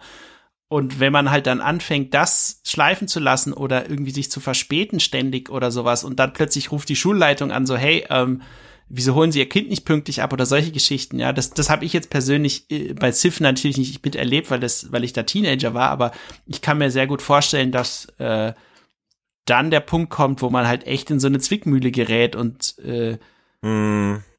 dann auch ja, also die, vieles aus dem Ruder ja. laufen kann, wenn man nicht aufpasst. Ne? Also die Kurve habe ich immer noch immer noch gekriegt, ja. Also ich habe nichts wirklich vernachlässigt im Sinne, dass ich jetzt mein Kind nicht in die Kita gefahren habe, abgeholt habe oder so oder irgendwelche Termine verpasst habe oder Elternabende dann von meinen von meinen Stiefkindern verpasst habe, wobei ich dann da bei einem sogar auch mal eingeschlafen bin, werde ich auch nicht vergessen, weil ich dermaßen übermüdet war. Da bin ich dann tatsächlich, weil das so langweilig war, dann so, so nach und nach weggeschlummert. Bis dann irgendwann so ein, so ein Vater nebendran mich so anstupste, meinte, äh, wollen Sie nicht mal aufwachen. Also das waren dann schon so Sachen, ja, und aber was, das, deswegen hat mich das gerade interessiert, so mit dieser Gedankenwelt. Also ich war halt völlig in diesem Spiel drin, auch wenn ich es nicht gespielt habe. Also es drehte sich in meinem Kopf alles um WoW, ja. Ähm, weil es gibt ja dann auch noch andere Sachen in WoW. Es gibt ja nicht nur die Raids und die Dungeons, du kannst auch solo viel Spaß haben. Da gibt's ja dann so Achievements, die wurden irgendwann eingeführt im Spiel. Im klassischen WoW gibt's die gar nicht. Deswegen ist das klassische WoW irgendwie auch noch ein bisschen ja nicht harmlos, aber doch irgendwie, es hat noch nicht so diesen ganz krassen Charakter, dass da ständig irgendwas aufploppt und du kannst irgendwas erspielen. Und das kannst du dann halt später und dann kriegst du dann halt, was weiß ich, wenn du äh, Reittiere sammelst, eine bestimmte Anzahl, kriegst du halt irgendwelche Erfolge, dann macht's halt plopp und wieder Erfolgspunkte. Oder wenn du alle Quests des Spiels absolviert hast, was halt wahnsinnig viel Arbeit ist, weil du musst dann jedes Gebiet von Azeroth, äh, von dieser Fantasy-Welt bereisen, was Stunden dauert und jede Quest erledigen, dann kriegst du halt den Titel Meister der Lehren. Den hatte ich natürlich. Vor allem, ich finde es interessant, dass ja. du jetzt das Wort Arbeit äh, nimmst, ne? weil wir sprechen ja eigentlich vom Spiel, aber du sagst es ja selber. Äh, mm. man, man, nennt es dann tatsächlich Arbeit. Also es ist dann irgendwie. Ja, das, das trennt ja das, sich von diesem Spaß perfide. schon so langsam ab, ne? Zum du gewissen Grad so zumindest. Drin. Ja, das ist, ist extrem perfide. Du bist dann so da drin dass du das ja wie so eine zweite äh, Version deines Ichs dann, dann, dann spielst. Ja, du bist dann so mit deinem Charakter eins. Klar, dass du es dann wie Arbeit irgendwie auch empfindest, ja. Ist es ja dann auch, wenn du dann immer wieder den gleichen Scheiß machen musst. Du musst immer wieder die gleichen Gegner töten, um dann irgendwelche Rufpunkte zu farmen, damit du bei der einen Fraktion dann halt ehrfürchtig bist, ja. Also, und dann kriegst du wieder einen Erfolgspunkt und so. Und ich habe halt unfassbar. Das krasse. Ja. Olaf? Das, das, das Krasse ist doch, dass auch heutzutage noch die ganzen Loot-Shooter beispielsweise, die funktionieren nach demselben Konzept eigentlich. Ne? Mhm. Also da machst du ja im Endeffekt auch immer nur dasselbe und und mal ehrlich, ob du jetzt keine Ahnung äh, eine Million Schaden anrichtest oder 500.000 Schaden anrichtest, ist in den meisten Fällen doch eh vollkommen wurscht, weil deine Gegner eh mitleveln. Also irgendwie ist es dann doch, ist es dann doch alles äh, nur dieser einzige, einzige Gameplay-Loop und du, du bist halt die, wie die, wie die, wie der Hamster im, im Laufrad und machst eigentlich immer dasselbe, immer dasselbe, immer dasselbe, um dir noch irgendwie ein Achievement, wie du gerade gesagt hast, zu ergattern oder irgendwie eine besondere Geschichte, um nochmal diesen einen Kick zu holen, den du dir eigentlich, äh, den du so vermisst hast. Gutes Stichwort mit diesem Kick. Ich glaube halt, dass dann WoW, wenn du dann diese Achievement äh, jagst, ja, ja genau manche Leute hat das auch überhaupt nicht interessiert. Ich habe am Anfang auch immer vor allem nur geradet, aber irgendwann gab's dann halt, habe ich, hab ich gemerkt, okay, du hast ja nicht nur geradet, dann gab's ja auch mal Phasen, wo du dann halt dann Raid-Pause hattest oder wenn du halt dann am, doch mal am frühen Abend gespielt hast oder halt heimlich nachmittags statt zu arbeiten, ne, hast dich halt in WoW eingeloggt, dann hast du halt angefangen, diese Erfolge abzufarmen, einfach nur damit du sie hattest. Ja, und dann konntest du halt abends dann zu deinem Kollegen sagen, Edge, ich habe den Erfolg schon, ich bin jetzt halt schon Meister der Lehren und du voll Noob, du hast ihn noch nicht, du musst noch das und das Gebiet questen, äh, abquesten. Viel Spaß, ja. So, das hat sich dann halt irgendwie so, man hat sich dann teilweise gegenseitig auch so angestachelt irgendwie. Ja. Mhm. Und äh, aber es waren halt immer wieder so Raids und Dungeons und ich habe auch nochmal nachgeschaut, obwohl ich jetzt schon seit Ende 2011 das, das aktuelle WoW so gut wie gar nicht mehr gespielt habe. Also ich musste es mir ab und zu sogar noch anschauen für einen Job, ja, aber auch mal dazu später nochmal. Äh, ist jetzt nicht so, dass ich jetzt nie wieder WoW gespielt habe, seit ich damals dann aufgehört habe. Aber ich habe immer noch mehr als die Hälfte aller Achievements für die Schlachtzüge und die Dungeons. Heute noch. So viel habe ich damals gespielt und seitdem sind ja noch, glaube drei Add-ons erschienen und etliche Content-Updates, äh, also Wahnsinn. Ja. Und was du, was du gerade sagtest, Olaf, ähm, dass man da immer das Gleiche macht und dass es egal ist, ob du dann irgendwie 500.000 Schaden machst oder eine Million, das war halt in diesen heroischen Schwierigkeitsgraden eben nicht. Da ging es teilweise um, um, ja, um ganz wenige ähm, ähm Schadenspunkte, die halt am Schluss vielleicht noch gefehlt haben. Wenn der Boss dann bei zwei Prozent war und du bist dann mit deinem Raid gestorben, gut, nach vier ja. Stunden, dann war das dann vielleicht der eine kleine äh, das Quäntchen Schadenspunkte, was gefehlt hat, und dann hast du halt hinterher auch so Logs ausgewertet, hast dann analysiert, und dann kamst du dann vielleicht darauf, aha, der Magier im Team, der macht so wenig Schaden, ja. Und das ist so eine Geschichte, die mir eben noch eingefallen ist. Ähm, wo es dann bei mir auch langsam gedämmert hatte damals, äh, was für negative Auswirkungen das dann auf mich so als Charakter hatte. Wir hatten im Raid ein Pärchen. Sie hat eine, eine Heilerin gespielt, Druidenheilerin, und er war ein Menschmagier. Und er hat massiven Schaden mit ihm gemacht und konnte den Charakter halt perfekt spielen und war halt für den Raid extrem wichtig. Und sie war halt nur eine ziemlich mittelmäßige Heilerin. Also allein wie ich jetzt wieder darüber spreche, ne? also eigentlich schäme ich mich ja schon fast ein bisschen, aber es war damals halt so auf diesem Niveau, da hast du halt gesehen, oh, die heilt viel zu wenig und deswegen sterben wir ständig bei dem Boss. Und die waren halt ein Pärchen. Ich glaube, die waren nicht verheiratet, aber so kurz davor. Ich glaube, die waren verlobt. Und dann haben halt meine Offiziere und ich ne, in der Nachbesprechung des Raids halt irgendwann beschlossen, dass die für den Fortschritt des Raids äh, nicht mehr als Pärchen mitspielen können, sondern dass wir halt nur eigentlich nur noch ihn behalten können.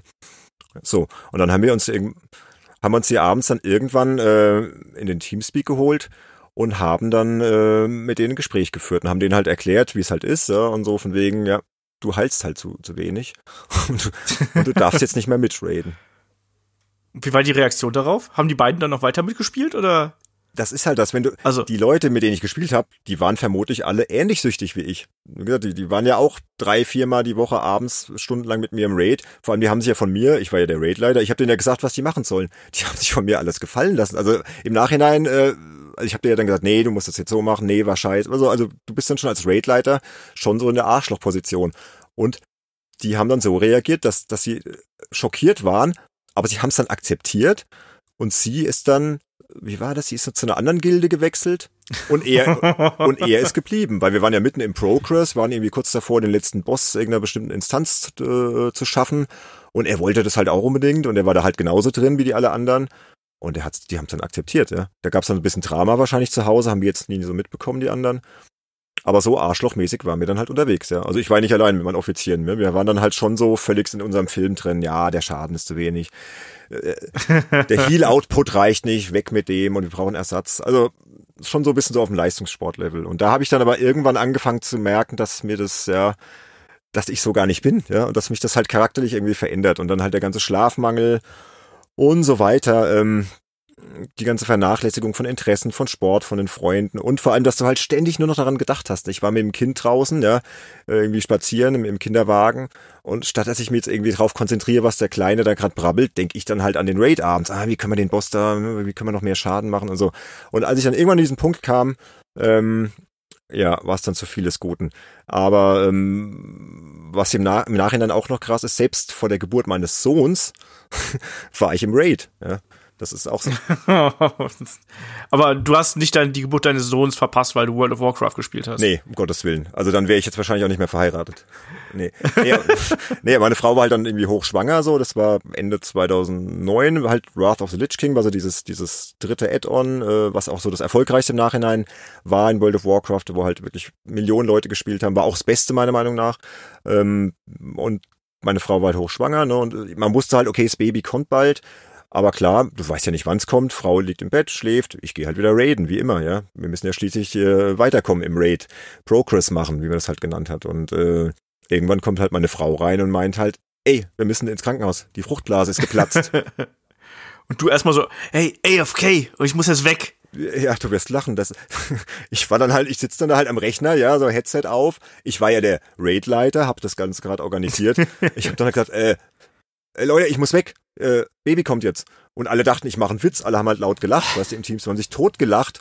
Und ich habe dann halt ich habe dann halt irgendwie schnell alles äh, nur kurz in Chat geschrieben, war jetzt kein Witz, ich muss weg und habe schnell alles stehen und liegen lassen, habe meine Frau ins Auto gepackt und bin dann ins Krankenhaus gefahren. Ja, also so süchtig war ich jetzt nicht, dass ich dann halt so wahnsinnig war, aber ähm, ihr wisst, was ich meine. Also ich war schon schon sehr da drin, ja, weil ich meine, man hätte ja auch mal einen Abend einfach nicht spielen können, wenn man damit rechnen kann, äh, dass das Baby vielleicht in der Nacht kommt. Und Nee, selbst das habe ich nicht gemacht. Und hat dann trotzdem noch, äh, noch eine Zeit lang gedauert. Da musste dann noch das, das zweite Kind geboren werden. Und dann habe ich gemerkt, okay, jetzt bin ich soweit. Ähm, ja, jetzt reicht's. Und ja. habe dann halt auch ziemlich schnell dann den nach 300 Tagen Spielzeit den Schlussstrich gezogen. Ne? Und habe dann da aber auch einen riesen Scherbenhaufen in der Gilde hinterlassen, weil ich habe dir ja auch alle mitgerissen, ja, so wie ich dann halt bin, wenn ich was was möchte. Ihr kennt ja auch so ein bisschen so hier vom vom Podcast Projekt, ne? Man kann ich kann ja schon sehr Quatsch, vierseitige Schnitttipps und so, gar kein Problem. Richtig, kann ja schon sehr penetrant sein und, und, und habe dann halt auch die Gilde aufgebaut und dann habe ich da halt einen riesen Scherbenhaufen hinterlassen, weil find dann erstmal einen, der das dann so macht, der dann die Website betreut, der die Leute für den Raid sucht, der, der, der halt die ganze Gilde managt und das Gildenfach verwaltet, die Gildenbank und was da halt alles äh, mit verbunden ist. Ja. Und die haben mir das dann auch richtig übel genommen. Ne? Gab es dann auch noch private E-Mails hinterher, du hast uns im Stich gelassen und wie konntest du nur? Und die waren da richtig sauer, ja. Aber ich habe dann halt echt dann auch alles gelöscht, was irgendwie mit WoW zu tun hatte. Ich habe dann auch die Charaktere gelöscht. Ich muss allerdings gestehen, man kann den WoW dann auch wieder herstellen lassen, indem man dann halt einen, einen Game Master anschreibt. Und ich habe es dann irgendwie nicht übers Herz gebracht, äh, diese ganzen Erfolgspunkte dann irgendwie, äh, ja, dass die ganz umsonst waren, hab den dann wieder herstellen lassen. Also den gibt's immer noch, den Charakter, aber ich habe jetzt halt seitdem fast nicht mehr angerührt. Weil dann halt irgendwann wahrscheinlich, weiß auch nicht, die Vernunft einfach gesiegt hat und äh, ich, ich mich vielleicht selbst so ein bisschen therapiert habe und gemerkt habe, okay, jetzt hast du da alles ausgelotet, weiter wirst du auch nicht mehr kommen. So ist es dann bei mir auch wahrscheinlich, wenn ich dann ausgereizt habe und merke, okay, auf ein noch höheres Niveau werde ich auch nicht kommen und es, es, sind so viele Nachteile damit verbunden und meine Ehe ist mir halt wichtig und ich will trotzdem will meine Kinder aufwachsen sehen und dann, ja, war dann halt Schluss. Ne? Ja, aber es waren genug negative ja. Auswirkungen, das wollte ich eigentlich damit, ja, mal so an. Wollen wir dann vielleicht mal zu den positiven Sachen kommen? Gerne, ja. Wenn es da welche gibt, auf jeden Fall, ja. Das ist ja die Frage. Also, ich glaube, da, da spreche ich dich jetzt auch mal direkt an hier. Gibt's denn irgendwas Positives, was du, was du aus der World of Warcraft-Zeit dann äh, mitgenommen hast? Ähm, ja, das eine ist, ich werde bestimmt nicht mehr süchtig nach einem, nach einem Online-Rollenspiel. Also das äh, immunisiert dich sozusagen. Es hat mich immunisiert, ja. ja. Wobei, wir werden ja gleich noch über andere Spiele sprechen, da werde ich auch erzählen, wie ich da, ich hatte dann auch so eine Art Methadon, also erzähle ich dann gleich, wie ich dann davon weggekommen bin. Äh, nee, ich habe tatsächlich was, was mitgenommen aus der Zeit. Erstmal halt diese, diese Erfahrung an sich, äh, dass man, wenn man sich was in den Kopf setzt, dass ich es erreichen kann, ja, also dass ich praktisch von 0 auf 100, wenn ich es will, schaffen kann, äh, so auf diesem diesem Niveau dann auch zu raiden. Äh, jetzt jetzt nicht auf das Spiel bezogen, sondern aufs Leben bezogen. Also dass ich habe daraus gelernt, ich kann Sachen, wenn ich sie wirklich will, erreichen. Ja. Und äh, jetzt speziell dann auch so dieses Organisieren der Gilde, dieser Umgang im Teamspeak mit anderen Leuten, ja so ein bisschen die Social Skills. Ich habe also aus den negativen Erfahrungen praktisch gelernt, wie ich mit Leuten positiv umgehe. Also ich würde niemals mehr so ein Arschloch sein, wie es halt damals teilweise war.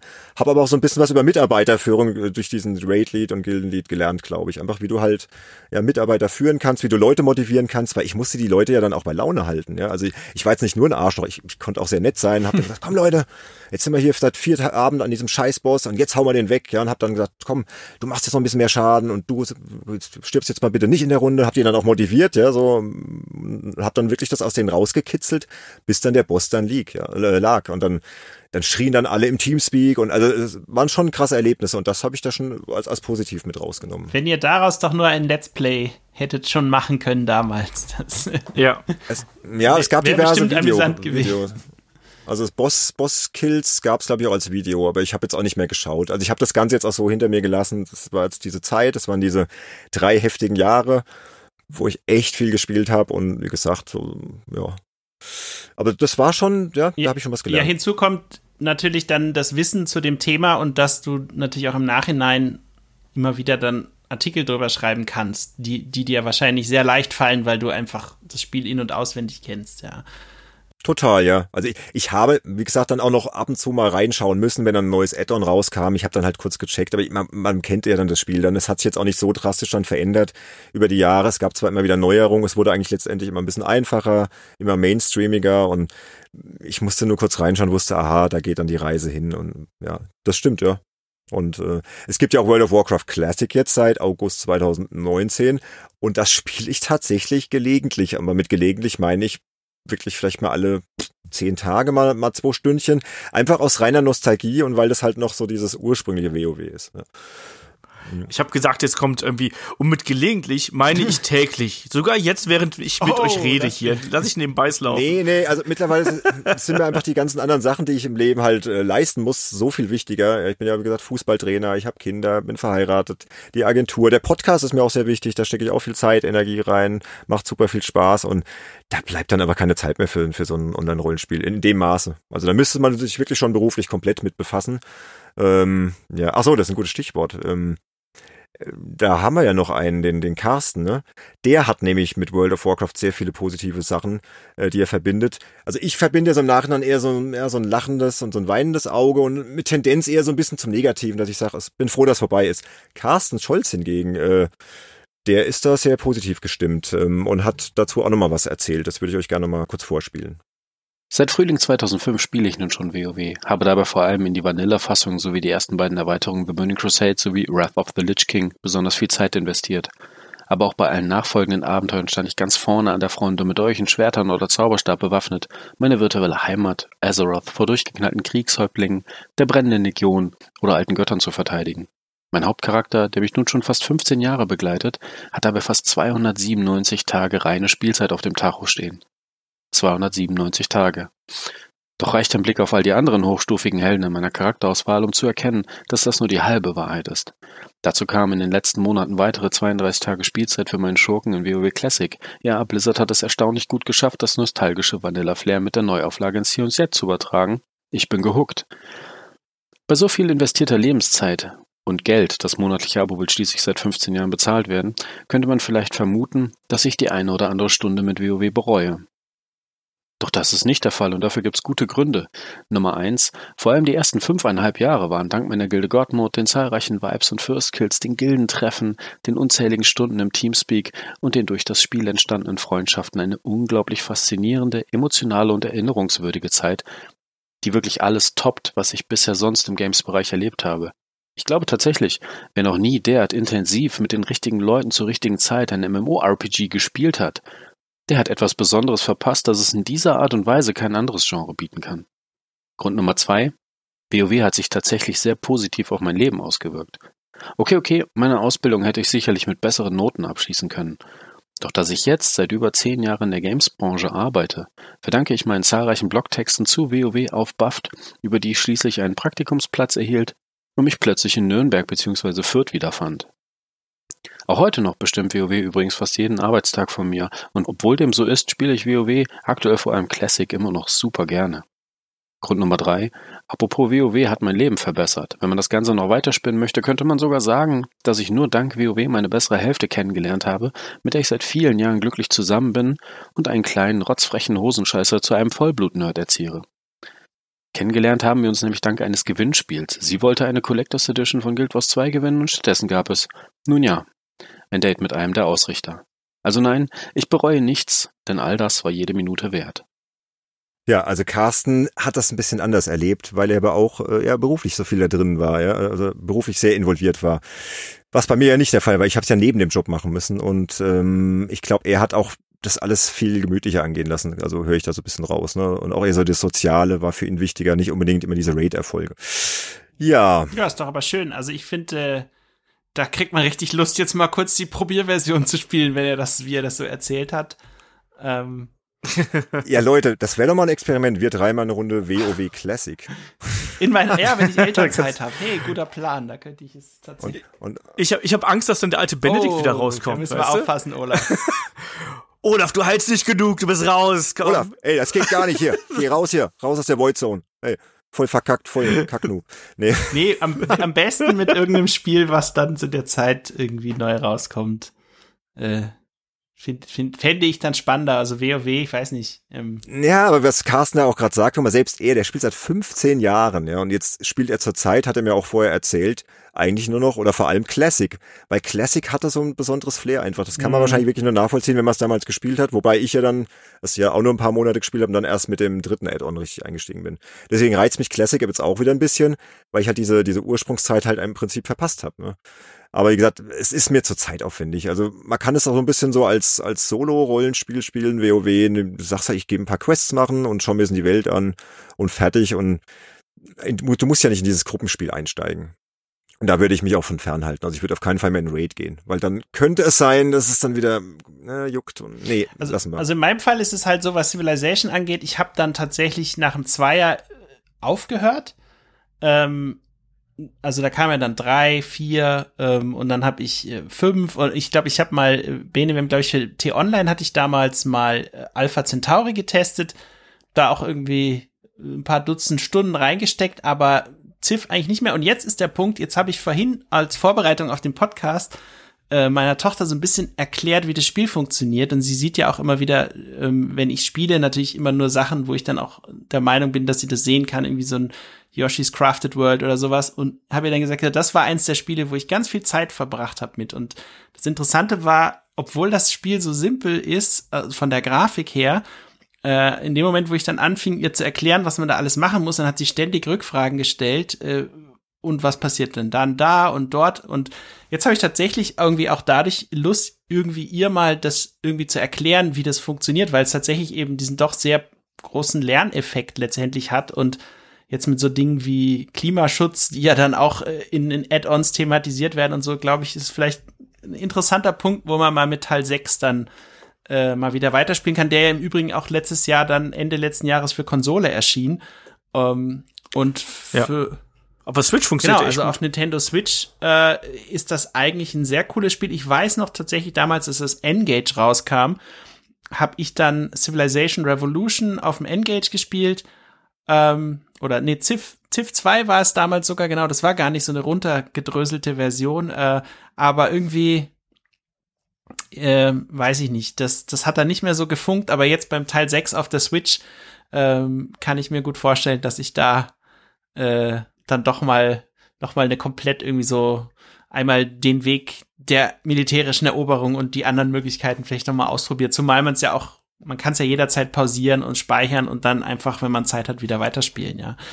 Und muss nicht auf irgendwelche anderen Leute warten, bis man weiterspielen kann oder sowas. Also ähm, insofern, die Begeisterung irgendwie im Nachhinein ist immer noch da für die Marke und Sid Meier, Also ich habe schon viele Entwickler getroffen, aber ihn zum Beispiel noch nicht und äh, das würde ich sicherlich auch gern noch mal nachholen.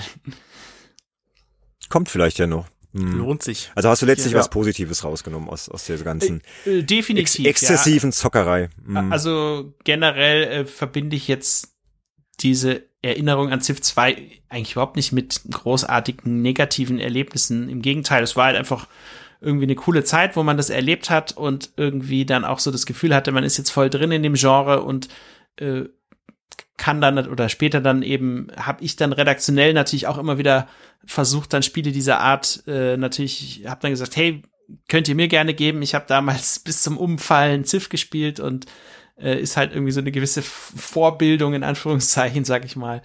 Ähm, ja und mittlerweile äh, siehe vor allem hier ähm, Paradox Interactive es wurde ja schon längst der Beweis abgeliefert dass man auch noch deutlich komplexere äh, Strategiespiele auf den Markt bringen kann, ja.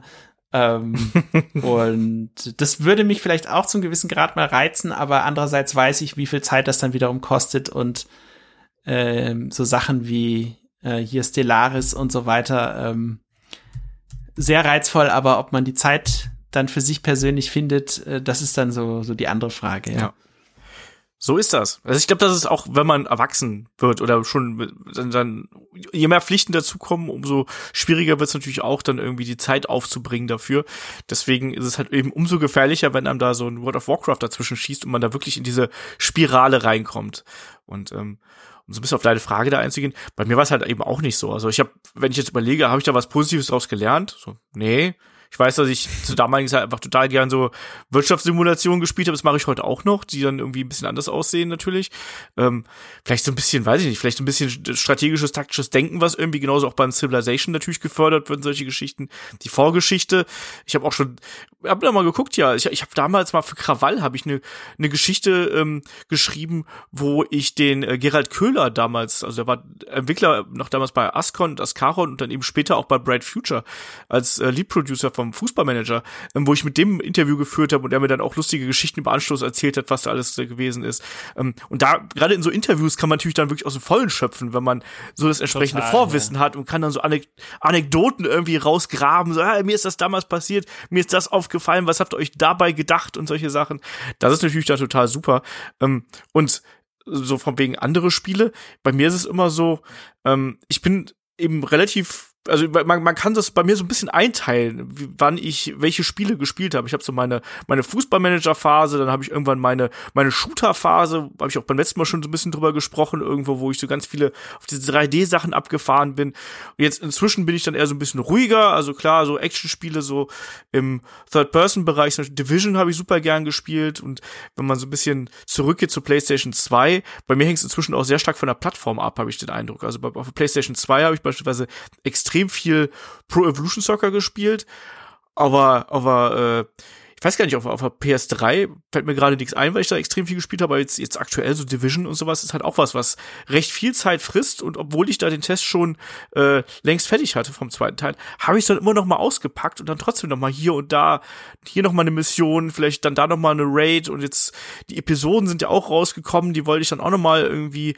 spielen, also da gibt's doch genug, was man da, was man da zocken kann. Ja, und, und, und wo du sagst, so Anekdoten, also das wollte ich eigentlich vorhin die ganze Zeit schon erzählen, ähm, ich bin tatsächlich jetzt auch durch meine Recherche nochmal verstärkt drauf gekommen. Es gibt tatsächlich, äh, das kann man auch bei YouTube in verschiedenen Videos ist es dokumentiert. Es gibt jemanden, einen äh, Reddit-Nutzer, der ist, der hat wirklich ein äh, eine Civilization-Partie, eine einzige Partie, ein Spielstand oder wo er praktisch mit einem Herrscher spielt, hat dieses diese Partie natürlich mit Speichern zwischendurch über zehn Jahre hinweg gespielt. Ja, also wirklich nicht, nicht ständig, also nicht jeden Tag äh, 24 Stunden, sondern immer wieder in, aber also oft in äh, jede Woche wahrscheinlich, also die genauen Zahlen kann man vielleicht nochmal nachschauen, aber über einen Zeitraum von zehn Jahren hinweg in diesem Einspielstand. Und es ist, ich habe mir das vorhin nochmal durchgelesen, es ist so faszinierend, was er schreibt, wie sich die Spielwelt entwickelt hat. Er schreibt, The world is a hellish nightmare of suffering and devastation. Also sprich, die Welt ist ein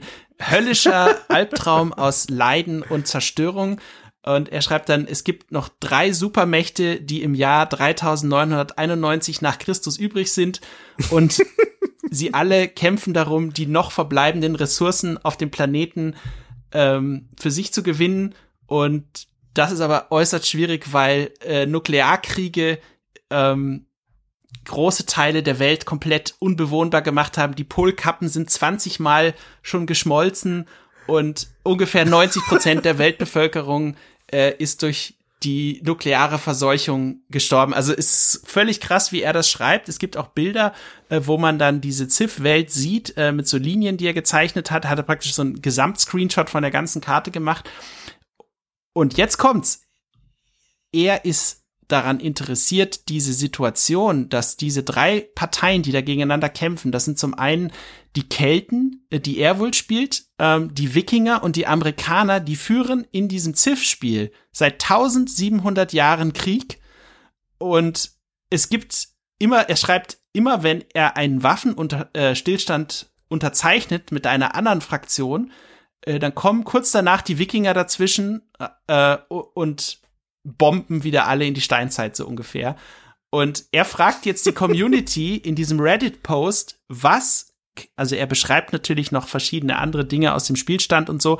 Und er fragt jetzt die Community, was kann ich tun, um diese Situation positiv aufzulösen? Also er will zum Beispiel ähm, Siedlertrupps losschicken, um die nukleare Verseuchung auf der Karte rückgängig zu machen, was die Siedler eben ist so eine Funktion, die können praktisch äh, Umweltverschmutzung sozusagen aufheben.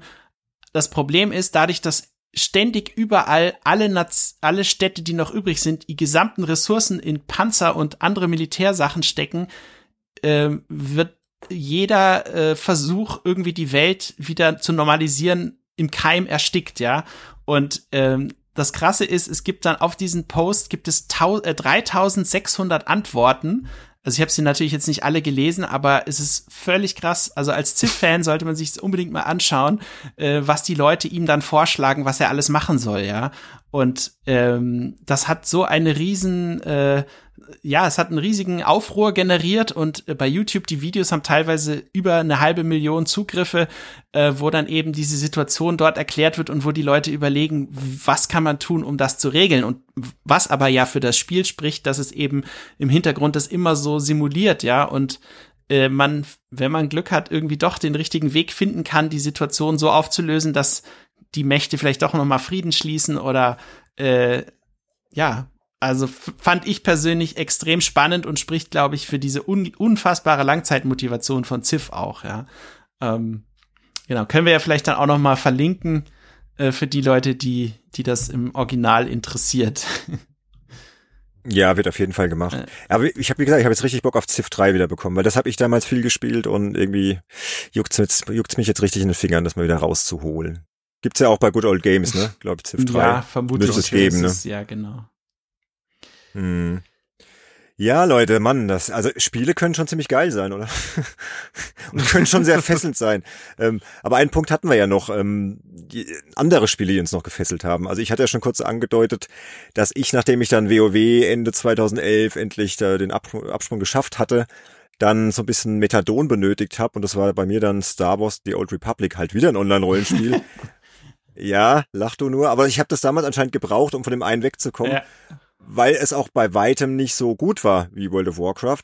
Es war ganz nett und es gab auch Raids und so, aber man konnte da mit viel, viel weniger Aufwand sehr viel erreichen. Und auch da war ich, war ich dann schnell in der Gilde und war auch wieder Gildenleiter, aber konnte so die Zeit dann nach und nach irgendwie halbieren und dann noch weniger, noch weniger. Und irgendwann war ich dann ganz raus aus dem Spiel, weil ich gemerkt habe, okay, das ist ja viel zu einfach und so. Und dann gab es nie wieder ein Spiel, was mich so geflasht hat. So in Ansätzen noch Destiny kam September 2014 raus, MMO-Shooter. Fand ich aber einfach geil, weil es sich geil spielt, einfach ein geiles äh, Gameplay gehabt. Ähm, Destiny 2 hat mich komischerweise überhaupt nicht gefesselt. Ähm, ja, aber sonst gab es eigentlich kein Spiel mehr, was da auch nur ansatzweise mich, mich jemals so gefesselt hat. Klar, es gab halt schon, von, ihr kennt es ja von Anfang an halt, äh, wenn man, wenn man früher mit 8-Bit, 16-Bit, 32-Bit groß geworden ist, es gab immer Spiele, die man halt stundenlang gespielt hat. Sei es jetzt ein Monkey Island oder was weiß ich, ein Manic Mansion, Pirates. Ich glaub, die hatten halt alle ein Ende zum, also nicht alle, aber die meisten genau. dann halt irgendwann mal Richtig. vorbei, ja. ja. Oder auch ein äh, Legend of Zelda, Link to the Past, habe ich geliebt und habe es dann auch wirklich wochenlang gespielt, bis, bis ich dann durch war. Aber es hatte halt nie so diesen Suchtcharakter wie eines WoW. Und, also, also da gab es schon etliche Spiele. Ich könnte jetzt eine Liste aufzählen. Da wird einem auch mal klar, wie viel Lebenszeit man schon in, in Spiele investiert also, hat. Also wir könnten vielleicht in irgendeiner Wahnsinn, einer Folge also. nochmal meinen ehemaligen Kollegen ähm, Jack heißt der äh, von GamesTM einladen. Ähm, er ist wirklich ein sehr unterhaltsamer Gast, glaube ich. Und er spielt, seitdem es GTA 5 gibt, spielt er GTA 5 je, fast jeden Tag. Äh, also zumindest immer, wenn ich online gehe, sehe ich, dass er GTA spielt. ähm, und er hat in dieser Welt, glaube ich, wirklich alles erreicht, was man irgendwie erreichen kann. Diese ganzen Sammelobjekte, hat das wirklich alles gefunden und das Witzige war, er war dann, irgendwann hat er angefangen, Comics in der Welt von GTA zu bauen. Das heißt, er hat mit Freunden in der Welt, in der Online-Welt ähm, Situationen nachgestellt. Also zum Beispiel, keine Ahnung, Polizeiauto jagt Gangsterauto. Das, das machen die dann halt. Dann holen sie sich die Fahrzeuge, stellen das nach und äh, machen dann einen Screenshot. Ähm, und diese Screenshots hat er dann editiert und mit so Sprechblasen gefüllt und in die Sprechblasen hat er dann so eine Geschichte eingebaut und diese Geschichte hat er dann online gepostet und das wurde so erfolgreich, dass selbst Rockstar Games auf ihn zugegangen ist und ihn dann äh, mehrfach auf dieser Social-Seite irgendwie in allen möglichen Artikeln gefeatured hat, äh, weil die das so cool fanden, dass er halt diese Comics macht mit GTA, ja. Und ähm, er hat mich dann auch irgendwann mal gebeten, ob ich nicht Lust hätte, sozusagen äh, weil er sagte, sein Englisch war irgendwie damals nicht so gut, ob ich nicht Interesse hätte, äh, seine Comic-Sprechblasen ins Englische zu übersetzen. Und irgendwann habe ich gesagt, ich habe keine Zeit mehr. Und dann hat er selber angefangen, es ins Englische überzusetzen, über, zu übersetzen. Und es war dann irgendwann so perfekt, dass ich dann auch gesagt habe, nee, du, Jack, du, ich brauche da gar nicht mehr drüber lesen. Das, das passt eigentlich alles perfekt. Und ähm, das ist halt auch noch so ein Beispiel, wie ein Spiel dich über Jahre hinweg so fesseln kann, ja. Und ich fände das äußerst spannend, nochmal so seine äh, Erlebnisse zu hören, die er da hatte. Und ähm, vielleicht können wir auch seine Comics nochmal verlinken, aber ähm, ja, wahrscheinlich auch eins der aktuellen Beispiele von einem Spiel, was einfach seine Lebenszeit durch diesen Online-Part so unglaublich verlängert hat, ja.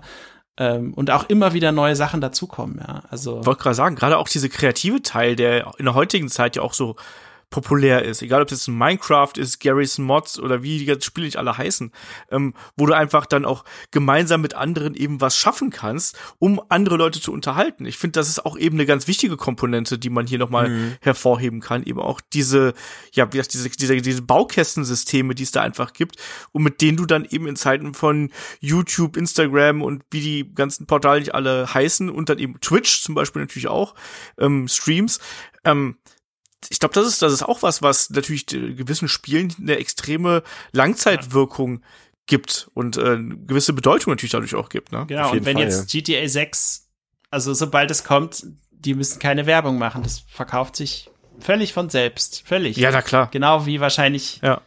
äh, auch zukünftige WoW-Erweiterungen und so weiter, ja. Ähm, nee, und bei mir war es dann noch ein Spiel, aber keins so lange wie Civ, aber ich habe noch relativ viel Zeit in die gesamte Command Conquer Serie gesteckt, speziell Red Alert, äh, weil ich das tatsächlich zum ersten Mal dann ähm, im Multiplayer online äh, kompetitiv gespielt habe.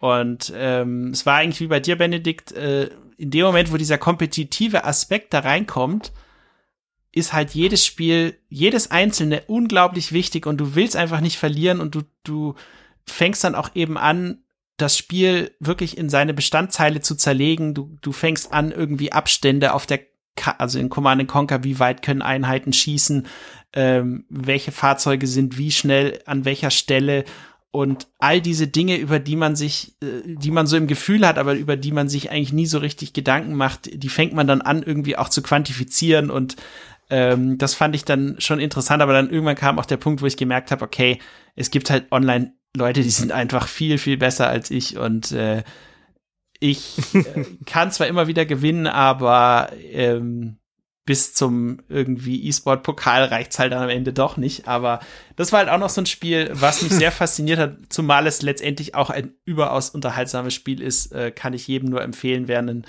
witziges Echtzeitstrategiespiel sucht, mal Command Conquer Red Alert 2 rauszukramen. Also äh, höchst amüsant und auch damals mit sehr vielen Patches im Nachhinein noch vom äh, von Westwood versorgt worden und äh, macht auf jeden Fall groß Laune und ich würde mich sehr mit mir sehr wünschen, dass das mal irgendwie weitergeht noch, ja. Oder irgendwie so ein Reboot oder von Red Alert oder so, fände ich total geil. Ich glaube, bei mir ist es dann auch wieder die kompetitive Komponente gewesen. Ich habe es ja schon erzählt. Sowas wie wie ein PES ähm, habe ich damals dann auch irgendwie erst durch die Redaktionsarbeit irgendwie entdeckt. Ich war ja vorher nur PC-Spieler, da gab's International Superstar Soccer natürlich noch nicht.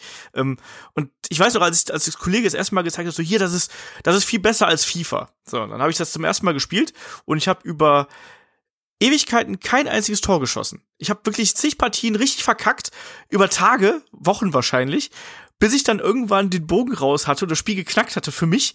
Und so, ah ja, so funktioniert's. Und ab da hatte ich dann einmal den Aspekt, ich wollte quasi der Beste in der Redaktion sein, das ging dann relativ fix. Und dann, Benedikt, da haben, wir auch schon mal drüber gesprochen, ähm, gab's ja auch noch den schönen Media Cup damals. Das war dann so mein, mein, äh, was war, wie nennt man das denn? So mein, meine Zugspitze oder mein Mount Everest so ungefähr. Und ich wollte einmal diesen verkackten Media Cup gewinnen, wo sich ja die ganzen ähm, äh, Pressevertreter aus Deutschland dann getroffen haben, um diese, diese Meisterschaft auszufechten. Mhm. Und ich weiß, beim ersten Media Cup war ich irgendwie, ich glaube, Vierter, beim zweiten war ich Dritter und beim dritten war, glaube ich, dann für für Pro Evolution Soccer 4, 3 oder 4, ich bin mir gar nicht ganz sicher. Ähm, da habe ich es tatsächlich geschafft und habe das Ding gewonnen. Mann, bist und ab dem Zeit ey, ich bin immer in der Vorrunde ja. rausgeflogen, weil ich glaube ich ja. ich habe zu viele Cocktails getrunken. ja, wahrscheinlich. Hast die Wodka Red Bulls wieder weggeext. Ja, ja. nee, aber, aber dann da haben sie, hat mich ja Konami sogar mitgenommen, hier äh, Media Cup Europameisterschaft, dann war ich irgendwie auf, äh, ich glaube Sizilien war das damals irgendwo, hab da gespielt mit gebrochener Hand, äh, warum die Hand gebrochen ist, ist der Cliffhanger bis zur nächsten Ausgabe. Mhm. Ähm, und all sowas. Aber ich habe immer diesen, diesen Peak gehabt und dann irgendwann danach hat es auch nie wieder so dafür gereicht, dass ich mich so komplett da reinsteigern konnte. Also es reicht jetzt auch heute noch, auch meine, meine, meine Fußballfähigkeiten reichen noch immer, dass ich so auf einem guten Niveau überall mitspielen kann. Aber diese, diese, dieser, äh, dieser, ja, dieser Bock einfach dann noch immer besser zu werden, ähm, der hat sich inzwischen so ein bisschen verabschiedet tatsächlich. Ja, aber es ist ja auch so, wenn du in einem Spiel richtig gut sein willst, dann musst du dann wirklich trainieren, ja. Du musst halt Deswegen trainieren. Die Sportler, ja, das habe ich halt damals immer gemacht. Wahnsinnspensum, damit die halt in ihrem Titel ja, ja. so gut sind. Also, ne? Ja, eben. Mhm. Das habe ich halt damals gemacht. Da weiß ich, da bin ich dann abends nach Hause gekommen und ich wusste, in vier Wochen ist Media Cup. Da bin ich nach Hause gekommen und habe dann abends erstmal noch äh, fünf Matches höchster Schwierigkeitsgrad erstmal gegen Computer mhm. gespielt. Ich sehe das an meinem Sohn. Der, der spielt ja mit Begeisterung FIFA 20 auf der Xbox. Der, als er damals mit FIFA 17 angefangen hat, hat er dann erst, was ist der leichteste Modus Anfänger oder so? Ich weiß gar nicht, wie die Bezeichnung ist. Jetzt ist er mittlerweile über die Jahre, hat er sich halt immer dann irgendwie auf, auf Halbprofi, dann Profi und jetzt spielt er nur noch Weltklasse und da haut er jetzt auch schon alle weg. Ich glaube, jetzt gibt's. Haut er dich auch weg? Ja, ich muss zugeben, weil ich spiel's nicht so oft. mal im Urlaub oder so und dann haut er mich schon schon mal recht deutlich weg und äh, finde das höchst amüsant, wenn der Papa dann daneben dran flucht ne, und äh, eine 6-0 Klatsche kriegt. Obwohl er dann irgendwie, keine Ahnung, mit irgendeinem ganz schlechten Verein spielt und ich nehme halt dann irgendwie BVB oder so. Und er, gewinnt, er gewinnt dann trotzdem. das ist schon ein bisschen niederschmetternd, aber gut. Er spielt es halt auch ja recht, recht äh, intensiv halt, halt in einem, in einem gemäßigten Rahmen, aber halt regelmäßig und dann merkst du halt auch, wie du immer besser wirst. Und ich sehe das halt an ihm, ne? Was ist Klar. der höchste Schwierigkeitsgrad in FIFA 20? Boah, legendär oder irgend sowas? Ich weiß es, ich weiß es ehrlich gerade nicht, keine Ahnung. Also er ist jetzt Weltklasse, er meint, es gibt wohl noch einen und da wird er sich jetzt auch bald dran wagen. Also er guckt dann immer, dass er die Champions League einmal gewinnt und den DFB-Pokal oder so und dann geht er eins höher. Also ich muss ein bisschen aufpassen, nicht, dass er so ein bisschen nach mir kommt, so mit diesem kompetitiven, ne?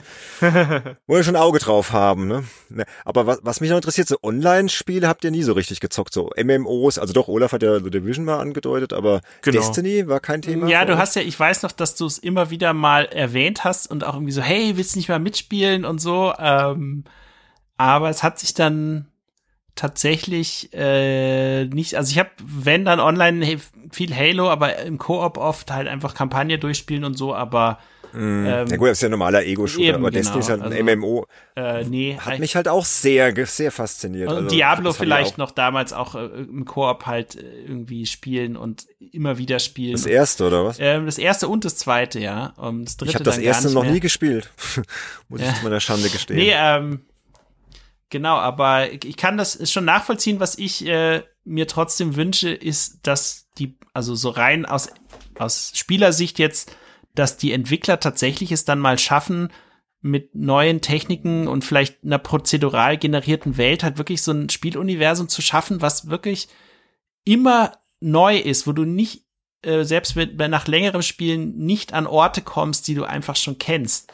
Ja, also klar, man kann jetzt No Man's Sky nennen, aber das ist. Ähm, Wollte ich gerade sagen, das wäre mir jetzt als erstes No Man's Sky hat sich Ja. also auch letztendlich nach dem äh, äh, doch eher äh, sehr holprigen Launch hat es sich ja dann noch fantastisch entwickelt über die Jahre und was da noch alles dazugefügt wurde und so weiter. Aber ich glaube, das ist das, äh, wo die Reise in Zukunft dann hingehen könnte, dass wirklich äh, Spiele entstehen, die eben, wo eben bei dem nächsten Raid äh, keine Ahnung, wo, wo wirklich irgendwie immer neu und anders ist, ja, und äh, das Aber Sönke, will man das? Also Das ist, weiß- ist es denn nicht auch so, also ich würde es wollen, dass, dass man immer gerne nach Hause kommt, weißt du? Ja, ich dass weiß, halt ich weiß. Also ich würde in ich diese persönlich vertraute Welt kommt. spannend, aber ich kann mir auch vorstellen, dass dieser hier kenne ich mich aus, hier fühle ich mich heimisch äh, Aspekt, dass der Genau, da ja. natürlich fehlt und dass das auch ein, einigen Leuten dann irgendwie letztendlich zu stressig ist, ja. Aber wie man halt, wenn man eine Reise antritt, Mhm. so, dann weiß man halt auch nicht genau, was einen erwartet. Es sei denn, man bereist wieder den gleichen Ort, den man halt schon kennt, ja. Und ähm, Ja, weil das ist doch das, was, was bestimmte Marken so erfolgreich macht, wie der World of Warcraft. Das ist seit Jahren, glaube ich, auch deshalb so erfolgreich, weil du halt immer dieses vertraute Gefühl hast, ah, ich bin Ja. jetzt wieder da, ne, bin wieder zu Hause, ich bin wieder der Held in Azeroth. So. Also ich glaube schon, dass das, ja.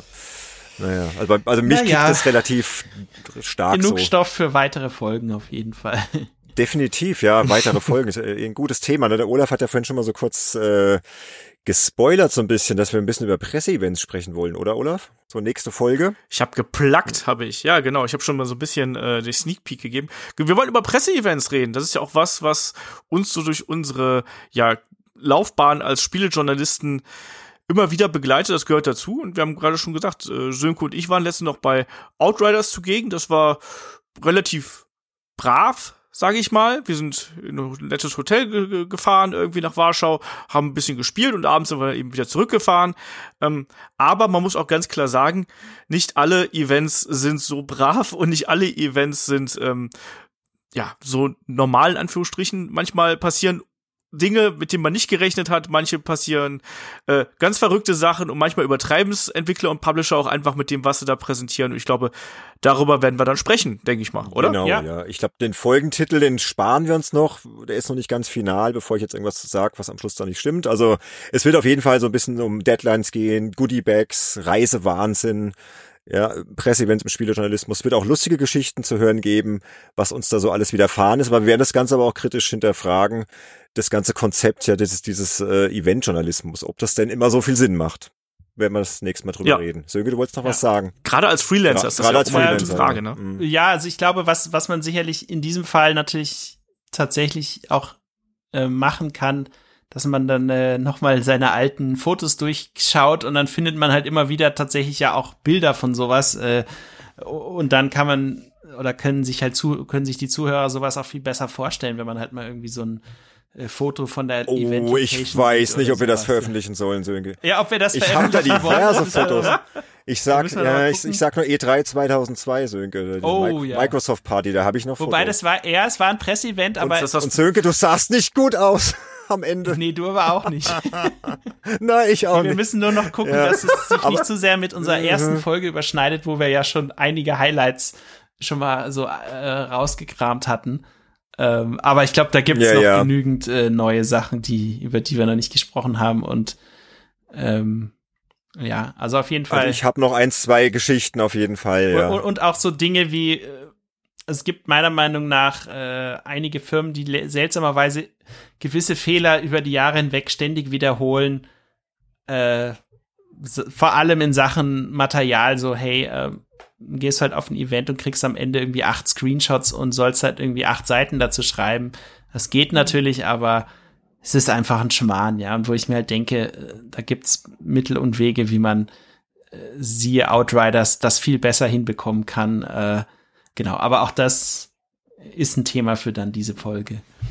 Ja, wenn wir alles kritisch beleuchten, also wie, wann macht es Sinn, wann macht es keinen Sinn und ja, was sind die Vorteile von solchen Presseevents, äh, on, Hand-ons-Events, wo du ja teilweise dann wirklich um die Welt fliegen musst, um dir ein Spiel anzuschauen. Also, ich denke, da gibt's genug Stoff, über der, den wir dann reden können. Genau. Und ähm, ja, auch So das. lustige Geschichten.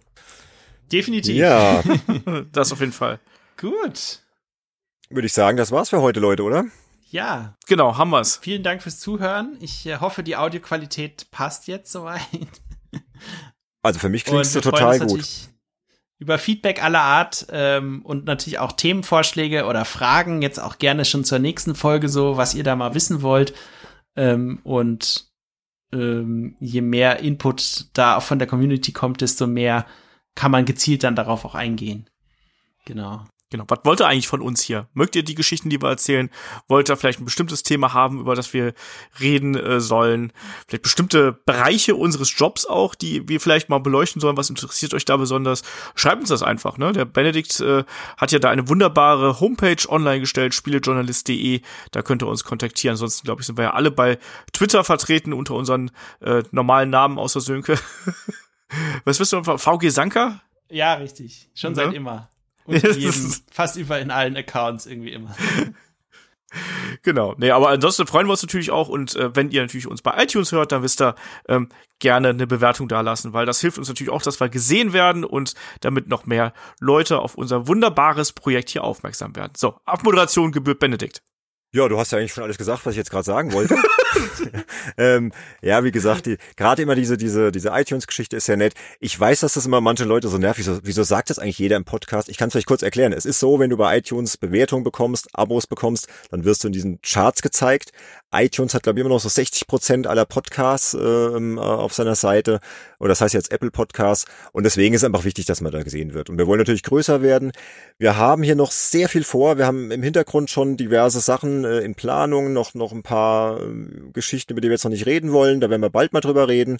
Vielleicht machen wir dann auch eine extra Folge darüber.